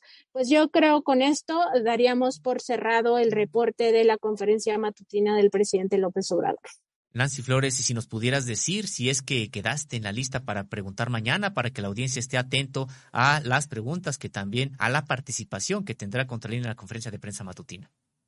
Este, pues no, por desgracia empezaron a gritar algunos compañeros que sí quedan muy eh, de manera reiterada en estas listas, pues eh, empezaron a gritarle al presidente que esta vez no hiciera lista. El presidente dijo, está bien, sin lista y se fue. Así que no, no quedamos en la lista para mañana bueno, a quien le toque de nosotros, de este equipo de, de, la revista Contralinas, eh, estaremos insistiendo, ojalá que salgamos en la rifa que se hace para estar en las primeras, en las primeras filas y tener la oportunidad de hacer preguntas a el presidente mañana. Sí, muchas gracias. Muy buenos días a la audiencia. Buenos días, Erika. Buenos días, Osimo. Excelente día. Bueno, pues importante este, este este resumen que hizo el presidente de la República sobre los sexenios anteriores, pues sí, para diferenciarlo, para diferenciarlo de lo que considera se está haciendo en la actual administración, Erika. Así es, Osimo Camacho, y sobre todo yo pondría énfasis en este sexenio de eh, Felipe Calderón, en donde pues se consumó un fraude electoral, pero también un fraude eh, a la sociedad, en donde pues en algún momento se pensó eh, que con la llegada de Vicente Fox se iba a hacer, se iba, iba a haber un cambio de régimen, cosa que no ocurrió durante su sexenio y en el sexenio de Felipe Calderón, pues se consuma esta idea de que no iba a haber cambio, de que los dados seguían cargados hacia este modelo que dejó, eh, pues un México, eh, pues casi casi privatizado, un México en el abandono en muchos sectores, en el sector salud principalmente, un México que quería privatizar la educación y por supuesto que eh, incrementó los millones de pobres eh, en el país. Un México concesionado además a eh, mineras extranjeras en un porcentaje muy amplio, solamente para señalar algunos, para mencionar algunos datos, pero también masacres que quedaron en la impunidad, la masacre de Acteal, la masacre del Charco, masacre de El Bosque, la desaparición en el sexenio de Calderón de dos luchadores sociales, de Edmundo Reyes Amaya y Gabriel Alberto Cruz Sánchez, y de muchos otros, de cientos, de cientos de otros eh, líderes eh, sociales, comunitarios, ambientalistas, también una estela de asesinatos cometidos en contra de periodistas pues muy importante. Y pues sí decíamos es un fue un análisis muy apretado el que hizo el presidente de la República porque eh, de manera clara se podría hacer una evaluación un poco más amplia y encontraríamos con que los estragos los estragos eh, pues habían puesto de rodillas prácticamente a el país pero esperemos que la sociedad la sociedad sea la que termine pues demandando los cambios que se requieren en el país y que eh, tenga la fuerza para que para que se se realicen, Erika. Así es, Osimo Camacho, ¿qué te parece si eh, pues ya nos vamos al tema principal, no sin antes pues agradecer los comentarios que ya nos eh, han dejado a través de nuestras redes, ya también nos ayudan con este reporte vial que pues se ha generado y que estamos muy al pendiente de él a partir de pues esta manifestación de transportistas que existen, que exigen un alza en las tarifas aquí en la Ciudad de México. Siniestros nos dice buenos días contra línea Tlalpan de sur a norte a la altura de transferencia eh, de transferencia de residuos hay bloqueo. Vamos a seguir muy al pendiente si alguien más tiene información al respecto para que otros otros que transitan por estas eh, avenidas principales pues tomen precauciones sería pues eh, de mucha ayuda y, lo agradeceríamos infinitamente porque pues al parecer estos bloqueos van a durar hasta las dos de la tarde si no si antes se llega a pues negociaciones entre autoridades y transportistas. Carmen Franco dice, fuera el dictador del INE, Lorenzo Córdoba y Murayama con toda su mafia, ya basta de abusos. Esto con respecto al presupuesto del próximo año. También nos dice, por favor, fuera ministros y jueces corruptos, basta de que se burlen del pueblo. Irma Elia Valdivia dice, no les den un centavo más a esos ineptos del INE, son unos fachos en contra de la democracia. Mientras Rosa Robles nos dice, magistrados corruptos no de ahora, desde hace mucho tiempo, defendiendo sus propios salarios. Y Charo Charo dice, excelente, los que puedan disfrutar a Silvio Rodríguez vayan, los que no, pues, eh, los que no lo conocen vayan también porque es magistral. Ojalá seamos muchos los que podamos asistir a este concierto. Varios, eh, pues, somos fans de este cantautor cubano. Pues eh, muchas gracias también estos comentarios que tienen que ver eh, con el transporte público, estas manifestaciones que se están realizando actualmente. Nos dice con IFR, desde siempre el transporte público de privados no cumplen con el servicio adecuadamente, solo les interesa la ganancia. Nos dice Temis Adonis, no son profesionales y eso lleva a accidentes, entre otros males. También nos dice Candimán, Sósimo, los choferes son groseros, abusivos, rompen reglas y son mañosos, agreden y se sienten agredidos. Eh, Leticia Lagunes informa, están bloqueadas las vialidades, los transportistas dan un pésimo servicio, son groseros, hay inseguridad, las unidades en pésimo estado y quieren aumento de las tarifas. Catherine Zaragoza nos dice, el transporte público es nefasto y los concesionarios están ligados a los partidos de oposición. Bueno, pues son parte de estas de estas eh, de estos comentarios por las manifestaciones que hay de parte del el transporte concesionado. Y bueno creo que puedo, podríamos suscribir varios de los comentarios que han señalado que esta audiencia eh, de manera muy amable pues nos ha hecho llegar ha estado en contacto con nosotros. Y esperemos que ojalá no se revisara nada más el asunto de las tarifas. La Ciudad de México pues padece de un pésimo, una pésima estructura del transporte público, pues desde hace, desde hace mucho tiempo, no nada más es de si se les debe aumentar a los eh, a los a, quienes tienen el precio eh, perdón a, quienes tienen concesionado el transporte público sino también deberíamos de cuestionar el modelo de transporte público que tenemos que cada vez está peor porque el modelo es el que el que falla este modelo es el que no funciona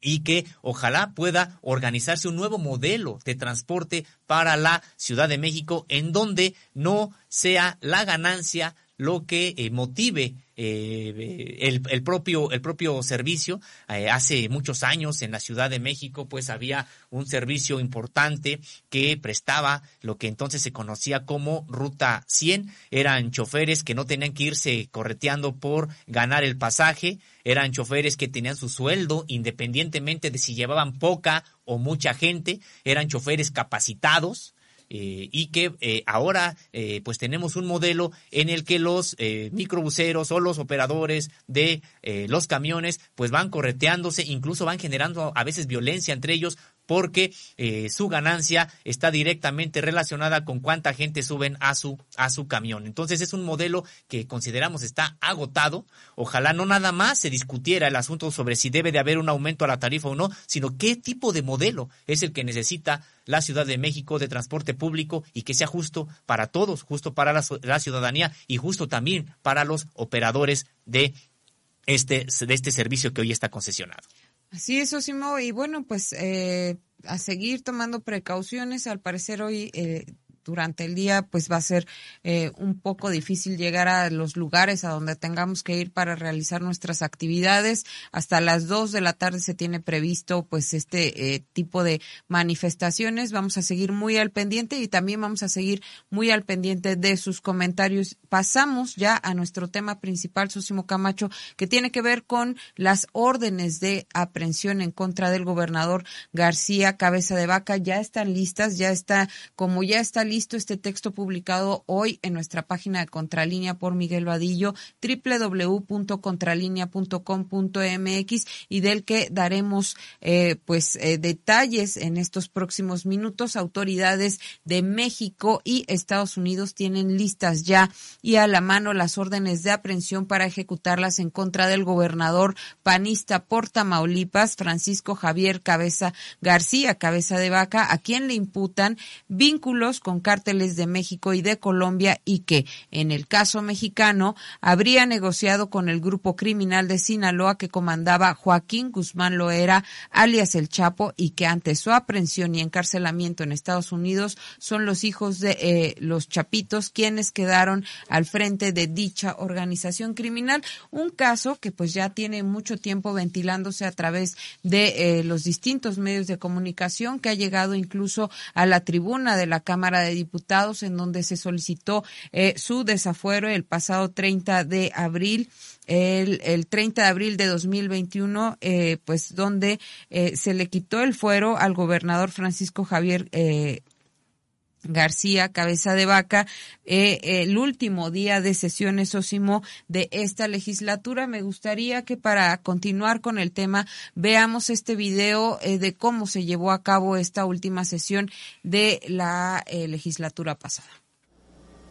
Es una divisa de nuestro movimiento que ya no se tenga fuero. Fue una petición a las dos instancias legislativas y fue un compromiso del presidente Andrés Manuel López Obrador, porque ya no queremos más impunidad. Nuestros argumentos han sido en el sentido de que ya nadie tenga fuero para que cualquiera, cualquiera sea investigado, sancionado por la comisión de algún ilícito. Ese es uno de nuestros principales ejes democráticos de transformación, porque quien nada debe, nada teme. Y esto aplica para todas y para todos. Se dice que estamos trabajando de madrugada y que los horarios estelares fueron para cabeza de vaca. A mí no me interesan quienes se enfocan en lo mediático, yo no me centro en eso. Mis principios me alumbran hasta cuando duermo. Sueño con la realidad de mis ideales. Es una utopía, pero son esos sueños y esos anhelos los que nos trajeron aquí. No la vamos a venir a regar el último día. Imagínense. No somos hipócritas deformando la ley con eso de que el Congreso local ahorita lo cargan en lo mediático ya votó en contra, dice, del desafuero de la Cámara, por favor, allá en Tamaulipas. Eso nada tiene que ver. Nosotros ya quitamos el fuero al gobernador de Tamaulipas. Ya es la fiscalía la que se tiene que encargar de aprenderlo, detenerlo, si le obsequian la orden de aprehensión. Es asunto de otra instancia. Nosotros ya hicimos lo que nos corresponde. Es actuar con absoluta competencia e instancia y responsabilidad de cada quien.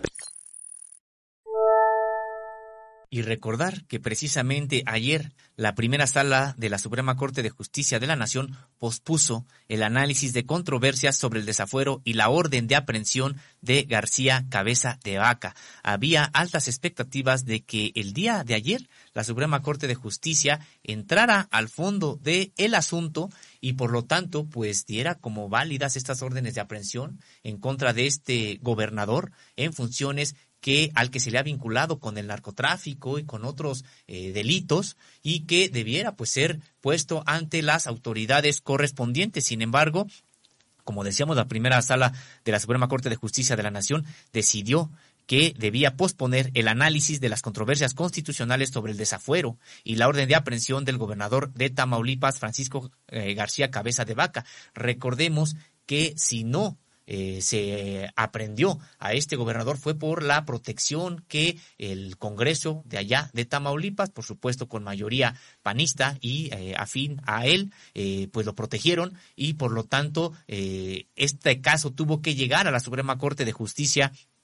de la, de la Nación pero que de manera desafortunada todavía no se ha resuelto sobre quién tiene la razón, sobre si en efecto el gobernador tiene fuero o no tiene fuero, porque aquí si es que el gobernador eh, determina la Suprema Corte de Justicia de la Nación que no tiene fuero, entonces se podrán ejecutar órdenes de aprehensión que ya están emitidas. Es decir, no se vería a ver si es que va a haber una investigación para ver si es que es eh, detenido este gobernador. Pues no, ya están incluso libradas las órdenes de aprehensión, pero no se le pudo detener por la protección que le dio el Congreso del Estado. Y pues, Erika Ramírez, recordar que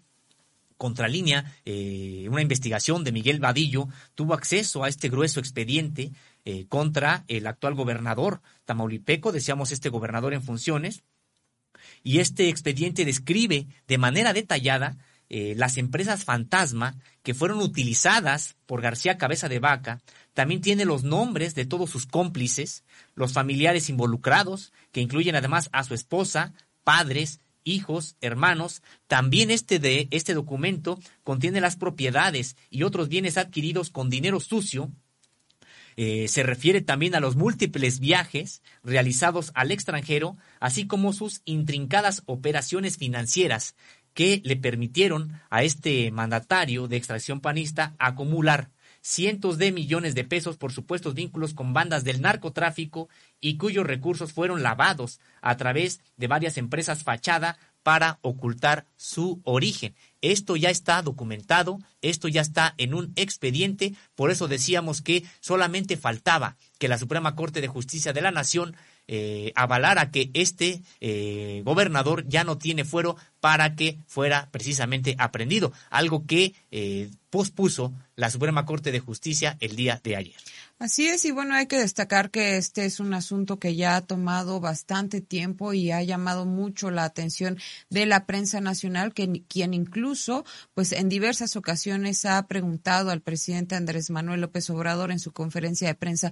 matutina, pues al respecto, hace algunos días, ayer me parece, el presidente eh, no quiso pronunciarse por el acercamiento que hay eh, con las elecciones que se llevarán a cabo el próximo 5 de junio en el estado pero pues en, en anteriores ocasiones pues ya el presidente ha hecho comentarios al respecto. Esto lo vimos en, en mayo de, del año pasado, también de 2021, cuando el presidente Andrés Manuel López Obrador comenta que este es un asunto que ya tiene que ver con la Fiscalía General de la República. Vamos a ver lo que dijo el presidente Andrés Manuel López Obrador en su conferencia de prensa matutina de mayo del 2021.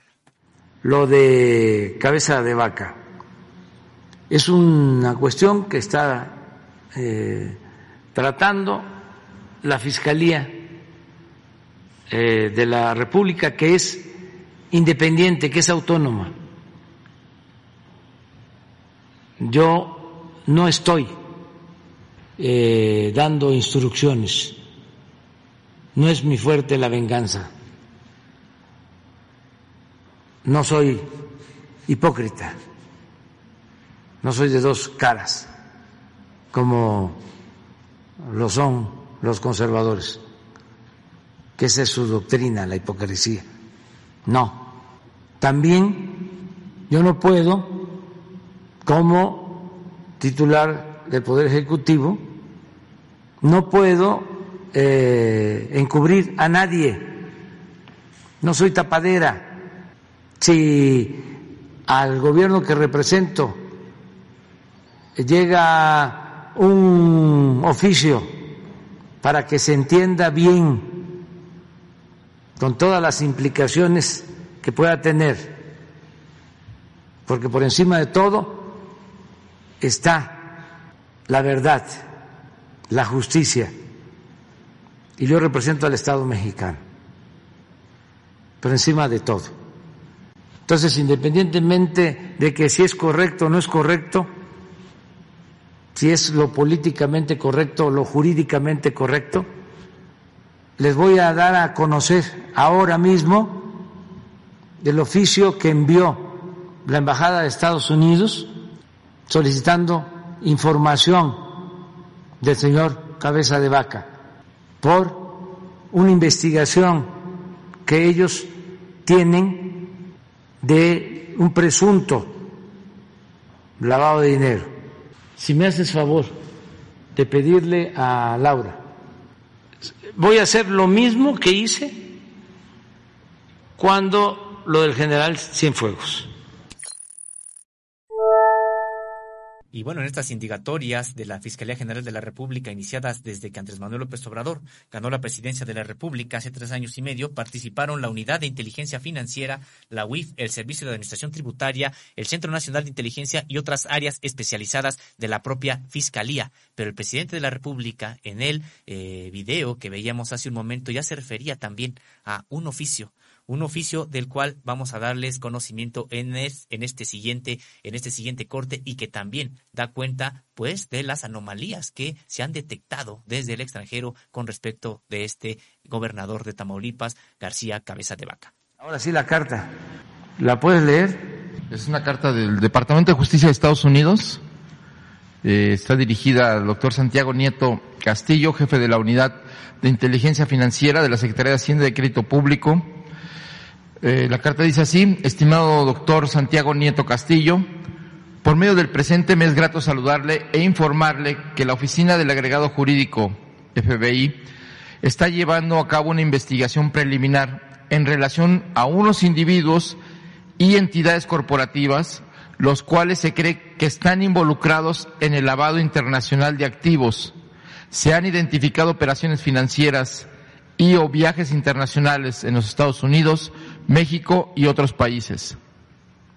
A continuación se dan los nombres de los principales individuos y entidades involucrados. Alfonso Pasquel. Nada más vea dónde está el señor Cabeza de Vaca. Para que. Está el nombre de Francisco Javier García Cabeza de Vaca, eh, que no sea mandatario de Tamaulipas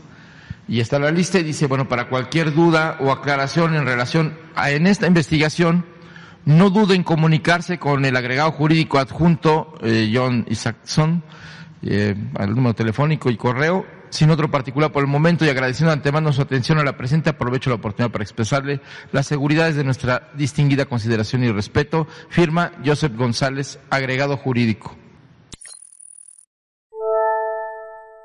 Pues García Cabeza de Vaca, involucrado en lavado internacional de activos. Esto dicho por quién? Por el gobierno de Estados Unidos en un documento oficial que de gobierno a gobierno envió a la administración de Andrés Manuel López Obrador y que, eh, bueno, ahora ya hay investigaciones al interior del país, investigaciones de la Fiscalía General de la República a las que Contralínea ha tenido acceso y que en este reportaje, en esta investigación de Miguel Vadillo, estamos presentando el día de hoy. En este amplio expediente se explica que el actual gobernador de manera textual, del estado de Tamaulipas, realizó operaciones financieras y adquisición de bienes inmuebles por montos que no resultan acordes con sus ingresos, que de acuerdo con sus declaraciones anuales de 2013 a 2019 recibió ingresos totales por 48.5 millones de pesos, por lo que existe la posibilidad de que dichas transacciones hayan sido realizadas con recursos de procedencia ilícita, prácticamente derivados de la delincuencia organizada, así como del desvío de recursos públicos. Esto dicho de manera textual en esta en este expediente al que tuvo eh, acceso la revista Contralínea y que decíamos son indagatorias de la Fiscalía General de la República en las que ha participado la Unidad de Inteligencia Financiera, el Servicio de Administración Tributaria, el Centro Nacional de Inteligencia y otras áreas especializadas de la propia Fiscalía. Y bueno, entre los puntos destacados de este expediente está la revelación de que García Cabeza de Vaca y algunos de sus familiares acumularon 30 propiedades, 18 de estas en México y 12 en Texas, Estados Unidos, por un monto aproximado de 160 millones de pesos. Los involucrados en la propiedad de estos inmuebles son el gobernador y su esposa, Mariana Gómez Leal, su madre, María, María de de Lourdes eh, Cabeza de Vaca, su papá Manuel García Uresti, su suegro José Ramón Gómez Reséndez, sus hermanos el senador Ismael y José Manuel García Cabeza de Vaca, la esposa de Ismael Evelyn Aime Rodríguez Garza. Además, en la, eh, está la empresa productora rural y agropecuaria regional Cava SPR de RL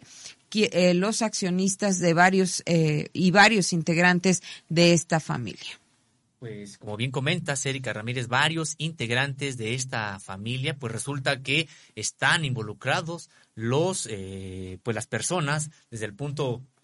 de vista familiar más cercanas a este gobernador en funciones del estado de Tamaulipas y también hay otros cómplices como principales de ellos. Se encuentran eh, los eh, supuestos empresarios Juan Francisco Tamés Arellano, Baltasar Higinio Reséndez y Juan Elú García, este último eh, claramente identificado como operador financiero de Joaquín Guzmán Loera a quien se le conoce como el Chapo Guzmán y quien utiliza varios seudónimos y, seudónimos y registros fiscales, como el de Manuel Rodolfo Trillo Hernández, con RFC TH, TIHM 590-715, o Manuel García Espinosa, perdón, Manuel Garza Espinosa, GAM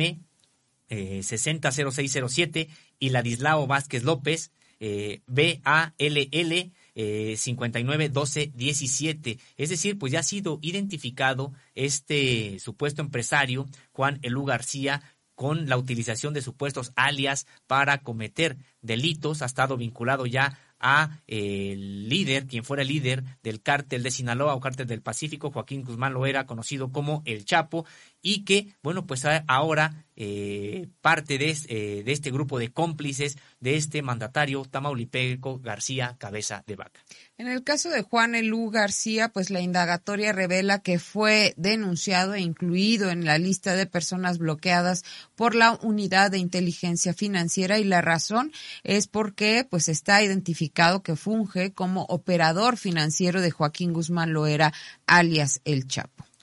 Debido a lo anterior, señala el análisis elaborado por autoridades financieras, existe la posibilidad de que los recursos enviados a la empresa Avalúos y Peritajes del Sur, SADCB, procedan de la delincuencia organizada y solo hayan sido triangulados entre las distintas empresas con la finalidad de ocultar el origen y el destino de los mismos, de lo cual destaca que dichos recursos fueron utilizados para realizar la adquisición de un departamento por parte de la empresa T612 SADCB para el gobernador García Cabeza de Vaca. De igual forma, destaca el vínculo corporativo que tiene esta última empresa con su accionista mayoritario Juan Francisco Tamés Arellano, quien recibió depósitos entre abril de 2016 y abril de 2017 por un total de 40 millones 92 mil 278.09 pesos e hizo retiros por 40 millones 188 mil 441.48 pesos. Pues en este rastro de operaciones que han dejado este grupo de cómplices de García Cabeza de Vaca, también han encontrado las instituciones encargadas de la investigación que dichos de, dichos depósitos se identifica a su principal ordenante, Consultores BIRN, SADCB, por 19 millones 240 mil pesos y cuyo RFC o registro y cuyo eh, registro federal de contribuyentes es el CBI 1605 178 G9. Esta empresa aparece en listas del Servicio de Administración Tributaria eh, en estas, en estas listas definitivos del 14 de agosto de 2019. Adicionalmente, recibió un millón cuatrocientos mil pesos entre agosto y octubre de 2016 de Pan Group SC, la cual también fue incluida como simuladora en las listas de el SAT.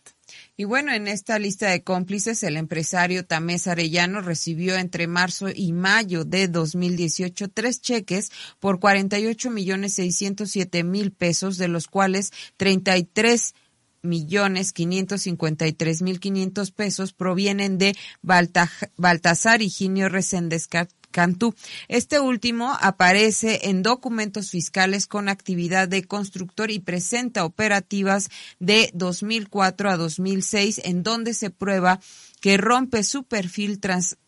transaccional, lo cual no coincide con su historial de operaciones financieras. Osimo, y bueno, esto también es parte de eh, las eh, de las eh, de lo que se ha descubierto por parte de las autoridades desde ayer ya lo dábamos a conocer que pues los números no cuadran en estas transacciones financieras que hay de el gobernador Tamaulipeco y de sus llamados cómplices. Y en el caso de Reséndez Cantú, pues de dónde vienen los dineros, de dónde vienen estos recursos, de dónde los está, de dónde se están triangulando, pues entre los movimientos financieros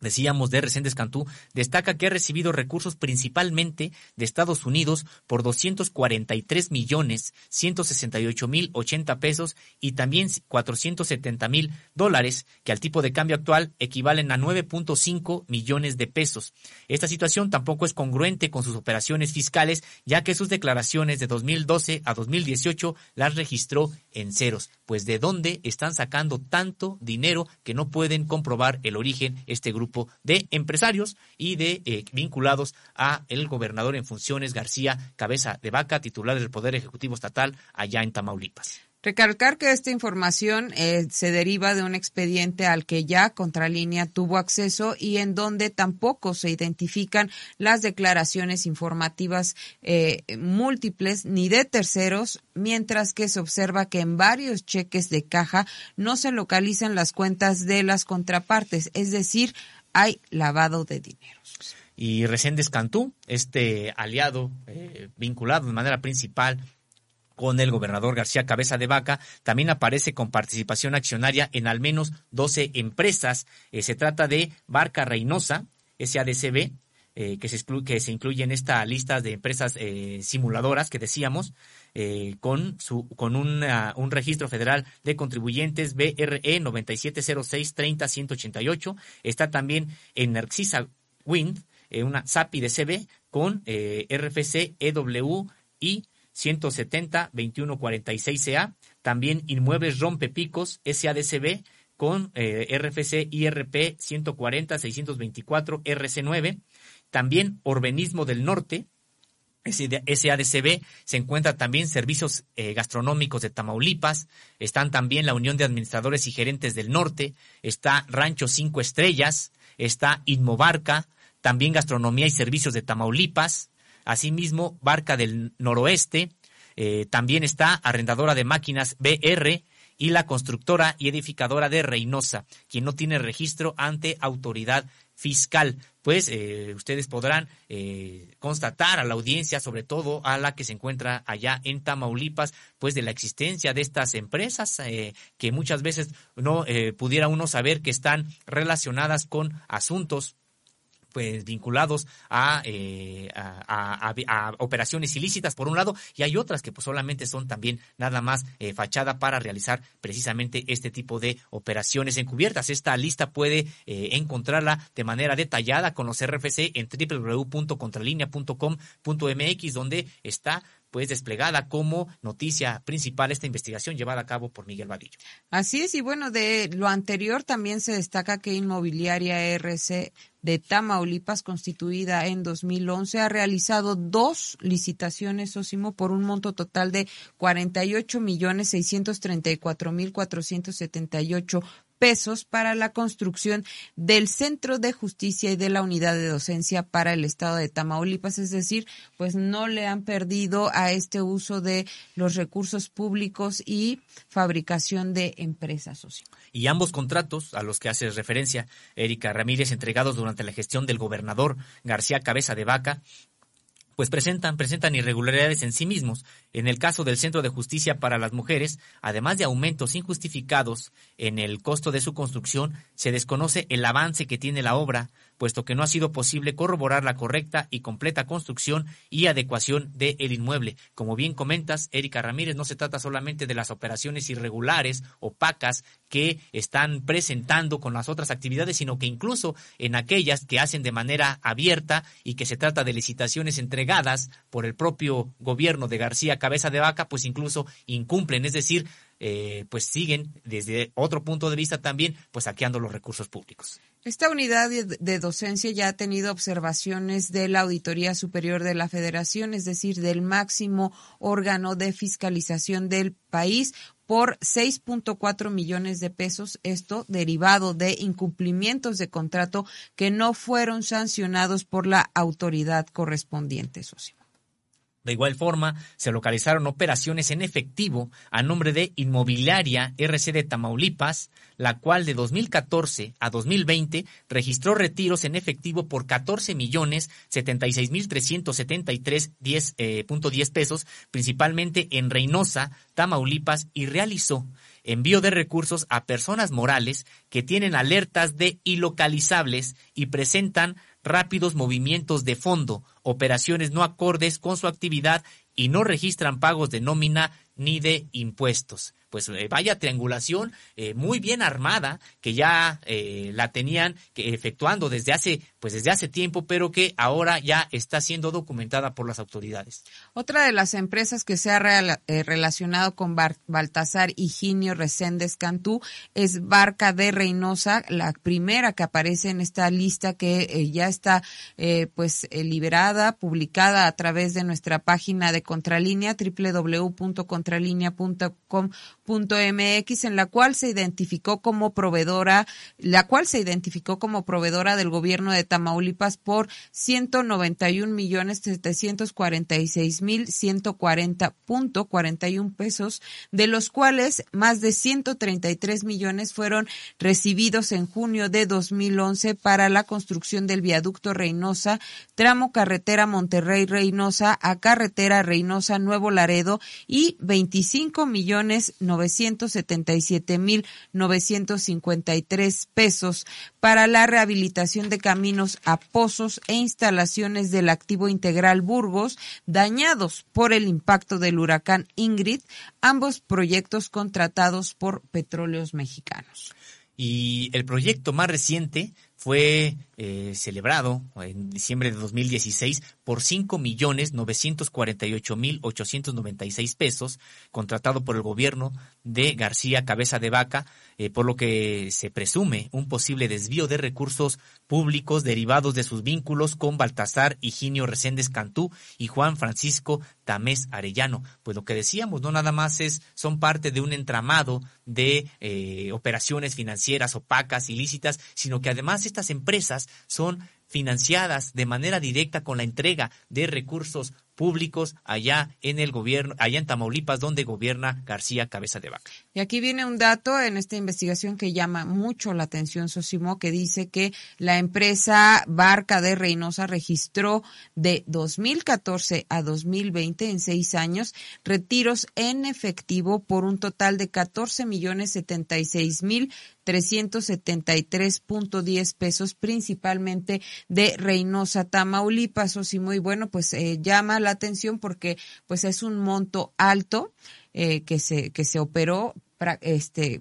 en estos seis años y en efectivo eh, una empresa de tal potencial económico, ¿por qué tendría que estar haciendo operaciones en efectivo si no es para pues eh, llevar a cabo estos eh, supuestos delitos de lavado de dinero. Y hay también operaciones financieras inmobiliarias, eh, inmobiliarias eh, detectadas de García Cabeza de Vaca, ya bien documentadas, derivado del análisis de estas operaciones financieras inmobiliarias de García Cabeza de, de Vaca correspondientes al periodo que va de 2016 a 2022 destaca la adquisición el 18 de diciembre de 2013 de un departamento de lujo ubicado en Camino Alto Lerma, número 908, interior 3B, en la colonia Santa Fe, Coajimalpa, acá en la Ciudad de México, con tamaño de 420 metros cuadrados y ubicado en el exclusivo conjunto Club, del, Club de Golf Bosques de Santa Fe. Hay que destacar para quienes no conocen parte de esta ciudad que están en pues en al interior de la República o en en Estados Unidos y que nos están escuchando que esta es una de las delegaciones donde pues hay un espacio en donde se concentra pues el poder adquisitivo que hay en la en la capital del país, en este caso pues Santa Fe, Coajimalpa, eh, pues los inmuebles aumentan aumentan su plusvalía y eh, pues dicho inmueble que está en a nombre del todavía gobernador y de su esposa Mariana Gómez Leal, tiene un valor de 14 millones 380 mil pesos, en donde el enajenante es Patricio Lavalle Minviele. para el pago de este inmueble al que hacemos referencia ubicado aquí en esta zona de Santa Fe, la de mayor plusvalía, podremos decir, de la Ciudad de México y probablemente de las de mayor plusvalía en toda la República. Eh, para el pago de este inmueble se utilizó una compleja red financiera de empresas para que el actual gobernador de Tamaulipas pudiera recibir en su cuenta de Banorte 0721 8021 229 30108 un monto de 14 millones 300 mil pesos el 18 de diciembre de 2013 bajo el concepto, entre comillas, de traspaso, dinero que provenía de otra cuenta de HSBC 211 800 405 19 53 50 35 a nombre de Impulsos y Desarrollos GBO, Sociedad Anónima de Capital Variable. Es un solo traspaso, Sósimo. Hay que eh, pues destacar esto. Es un pago prácticamente de contado para la eh, realización, para la compra de este departamento. Y en esta triangulación de recursos para ocultar su origen participó también Impulsos y Desarrollos GBO, SADCB, constituida el 11, en 2011 en la Ciudad de México con actividades de servicios de oficinas y representación, en cuya cuenta bancaria de HSBC la cuenta es la 4051953503. La empresa recibió transferencias de otra cuenta de Fun Flunky SADCB con número 190 300 735 41 80 del Banco BBVA Bancomer por 6 millones eh, de, de, pesos de esta empresa Flunky SADCB. Este dinero fue utilizado para que el 18 de diciembre de 2013 le enviaran a García Cabeza de Vaca un depósito por 14.3 millones de pesos. Varias, varias operaciones que se llevaron a cabo para que pues se llevaran a cabo estos convenios. Bueno, pues García Cabeza de Vaca puede, entre comillas, adquirir este, pues este departamento de lujo por eh, más de eh, 14 millones de pesos, 14 millones 300 mil pesos, porque recibe de esta cuenta eh, GBO esa, esa cantidad, Impulsos y Desarrollos GBO, y a su vez Impulsos y Desarrollos GBO eh, recibe los recursos de Flunky. Es decir, pues una suerte de triangulación para ocultar, ocultar de dónde estaba recibiendo el dinero García Cabeza, eh, García Cabeza de Vaca, y dice, al analizar las autoridades financieras a esta empresa, Flunky y SDACB identificaron que el 18 de marzo recibió a su vez una transferencia por 875 mil pesos de la empresa Cusval SADCB y el 20 de marzo de 2014 le enviaron 2.5 millones del corporativo Estoa SADCB. Eh, otros, otros recursos se recibieron el 27 y 28 de marzo eh, por 3 millones de pesos de parte de Alpo Buffet Jurídico SADCB. Es decir, tenemos participando en esta triangulación a Alpo Buffet Jurídico, al corporativo Estoa, a la empresa Cusval que juntas le envían los recursos a Flunky, Flunky se los pasa a esta empresa que decíamos, Impulsos y Desarrollos GBO, y después GBO se los manda a el gobernador, y así el gobernador puede adquirir este departamento eh, de lujo, es decir, una suerte de eh, transferencias para tratar de ocultar el origen de estos dineros. Y bueno, estas empresas antes señaladas ya fueron identificadas por la unidad, de inteligencia financiera debido a que se tiene conocimiento de que las mismas se encuentran vinculadas con esquemas de lavado de dinero realizado para los cárteles de Sinaloa y de Colombia, principalmente mediante la venta de facturas fraudulentas, se afirma en el expediente criminal contra García Cabeza de Vaca. De igual forma, se investigó que la empresa Impulsos y Desarrollos GBO recibió recursos por 8 millones 300 mil pesos de la cuenta eh, 0190 736 1047 de banco de BBVA Bancomer a nombre de la empresa Marbole SADCB. Los recursos fueron operados el 17 de diciembre de 2013 y se dispusieron de manera inmediata para las cuentas de Francisco Javier eh, García Cabeza de Vaca. Marbole SADCB fue constituida el 19 de abril de 2012 y quedó bloqueada en 2014 y listada por el, eh, por el SAT como empresa simuladora con situación de contribuyente con una sentencia favorable publicada en el Diario Oficial de la Federación el primero de julio de 2019. Y de manera idéntica, como lo hizo Flunky, resulta que la empresa Marbole está vinculada al esquema de lavado de activos para los cárteles de Sinaloa y de Colombia mediante facturas fraudulentas, esto ya acreditado por la autoridad, en donde ambas empresas fueron denunciadas por la Unidad de Inteligencia Financiera e incluidas en la lista de personas bloqueadas, de esto desde 2014, así como en la lista de simuladoras del el SAT desde 2015. El mandatario tamaulipeco realizó el pago del presunto crédito recibido el 8 de noviembre de 2016 mediante un eh, pago por SPADE por 13 millones 500 mil pesos bajo el concepto de pago de préstamo sósimo a la empresa Impulsos y Desarrollos GBO SADCB, identificando que esta operación es la última operación localizada de la empresa.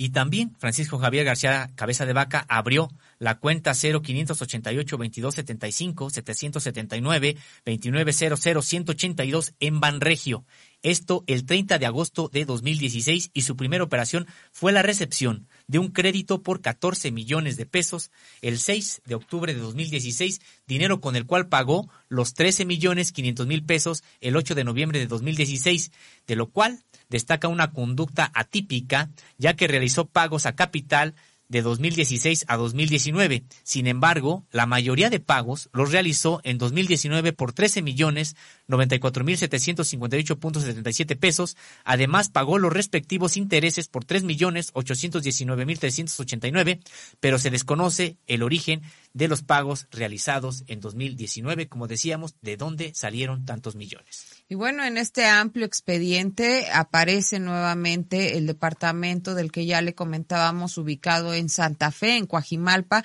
y se explica que fue enajenado el 17 de diciembre de 2019 por un monto de 42 millones 113 mil 844 pesos a la empresa T612 SADCB constituida en 2014 y se identificó que García Cabeza de Vaca recibió un total de 42 millones 144 13.844 pesos mediante cuatro transferencias bancarias por 36.861.613 pesos y un cheque por 5.252.231 pesos de mayo a diciembre de 2019. Es decir, eh,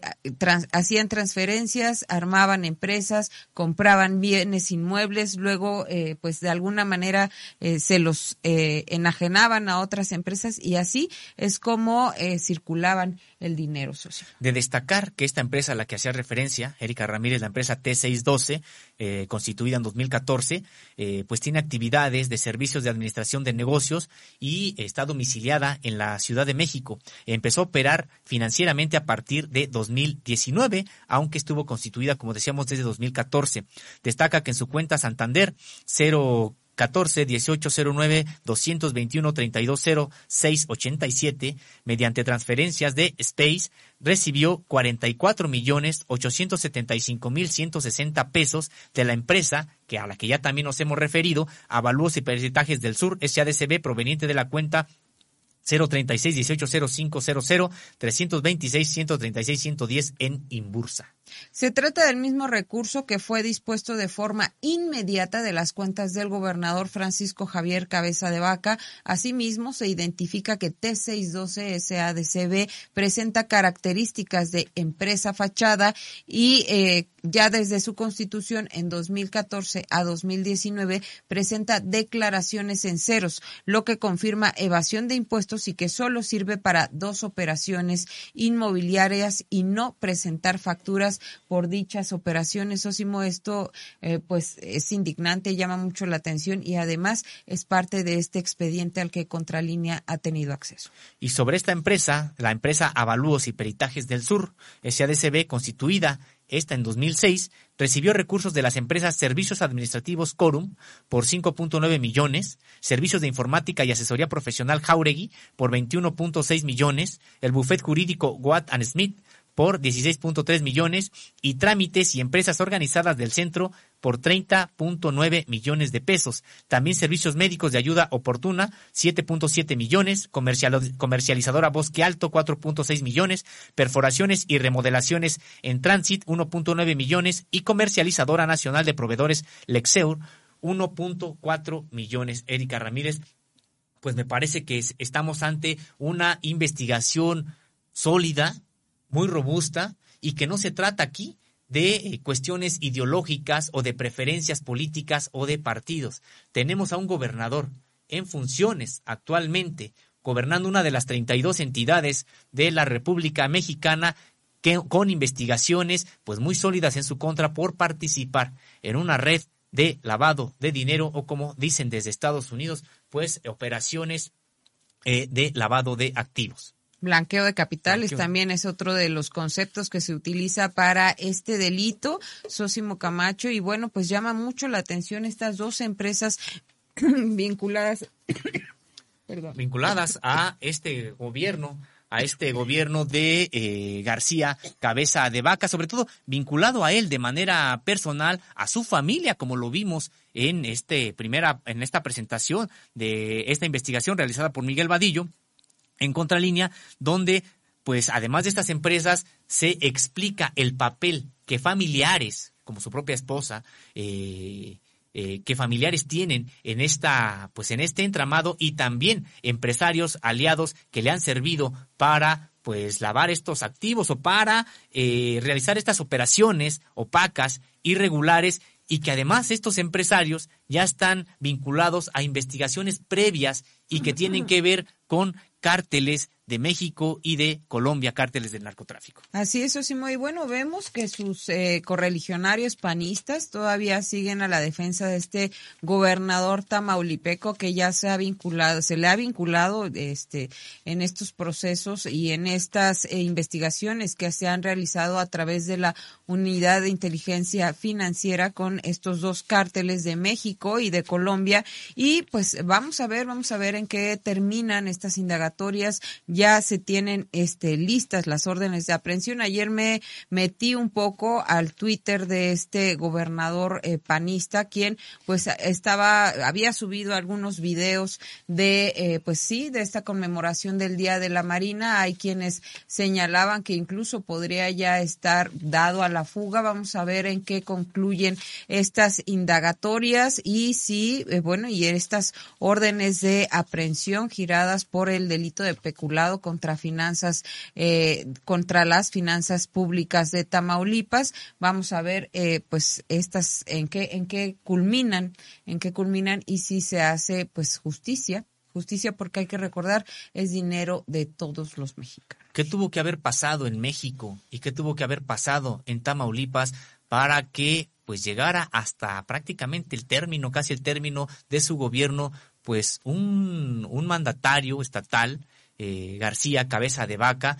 que pudo realizar todo este tipo de operaciones al que se le pueden acreditar estas alianzas, estas ligas con eh, empresarios ya vinculados previamente al crimen organizado y también con estos recursos que de manera inexplicable estuvo recibiendo en sus propias cuentas y que utilizó pues para la compra, por un ejemplo, solamente un ejemplo, una compra de un departamento de lujo por más de 14 millones 300 mil pesos en la Ciudad de México, pero eso solamente es un ejemplo y que con un manejo de recursos millonarios que para nada tiene que ver con lo que legalmente puede acreditar. Los recursos que legalmente puede acreditar su origen, pues nada tienen que ver con estos millonarios que, eh, estos recursos millonarios que se le han encontrado y que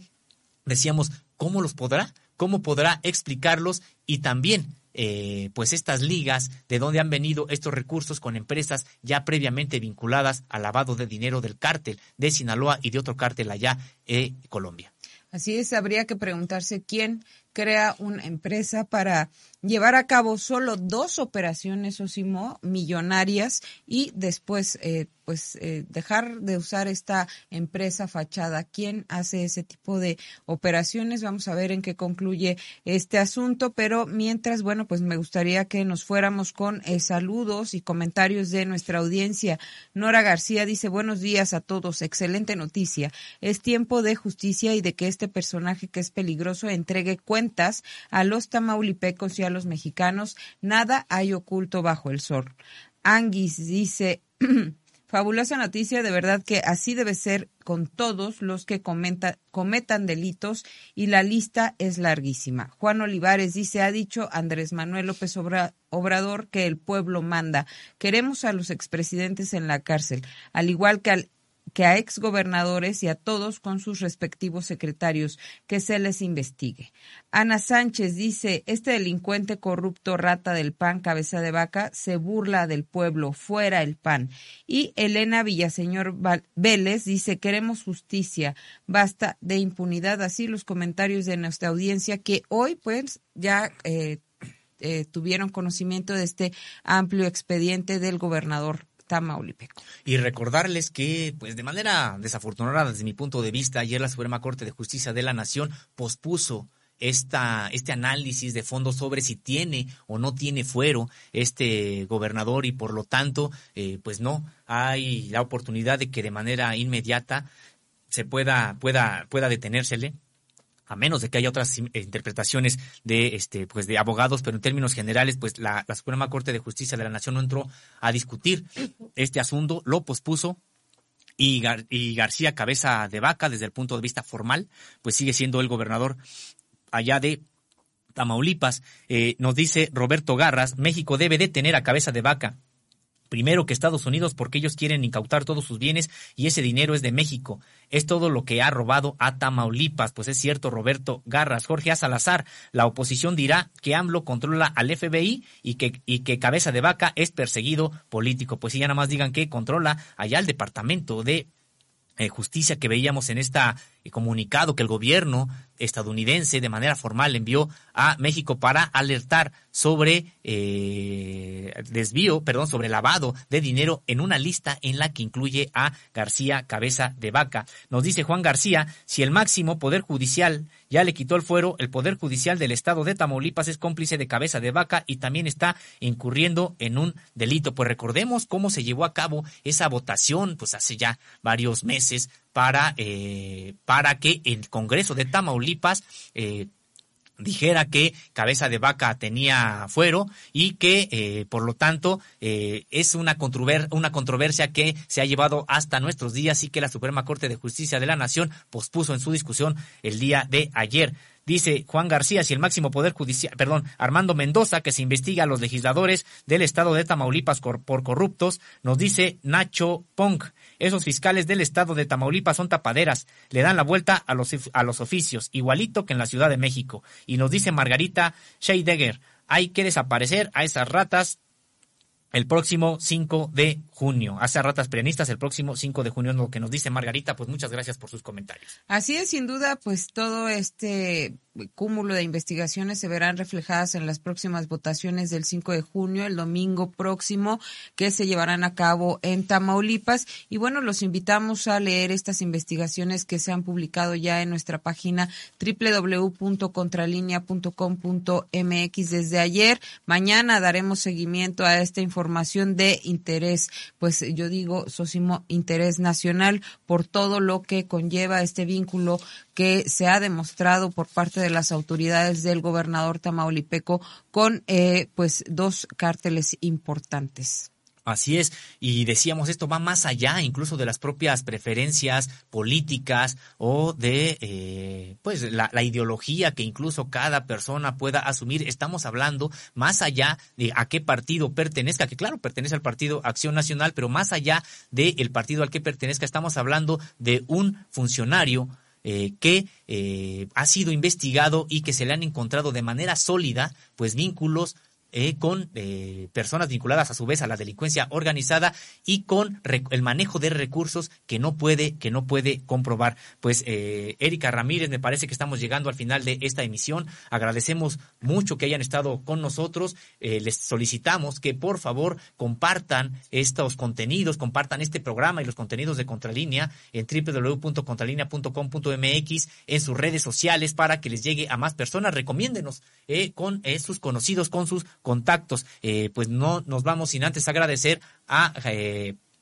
a Javier Alvarado, a Héctor Vadillo, a Carlos Sánchez, a Indra Círigo y a Jordana González, quienes han estado con nosotros en la producción. Que tengan un excelente jueves. Nos vemos mañana en punto de las nueve de la mañana.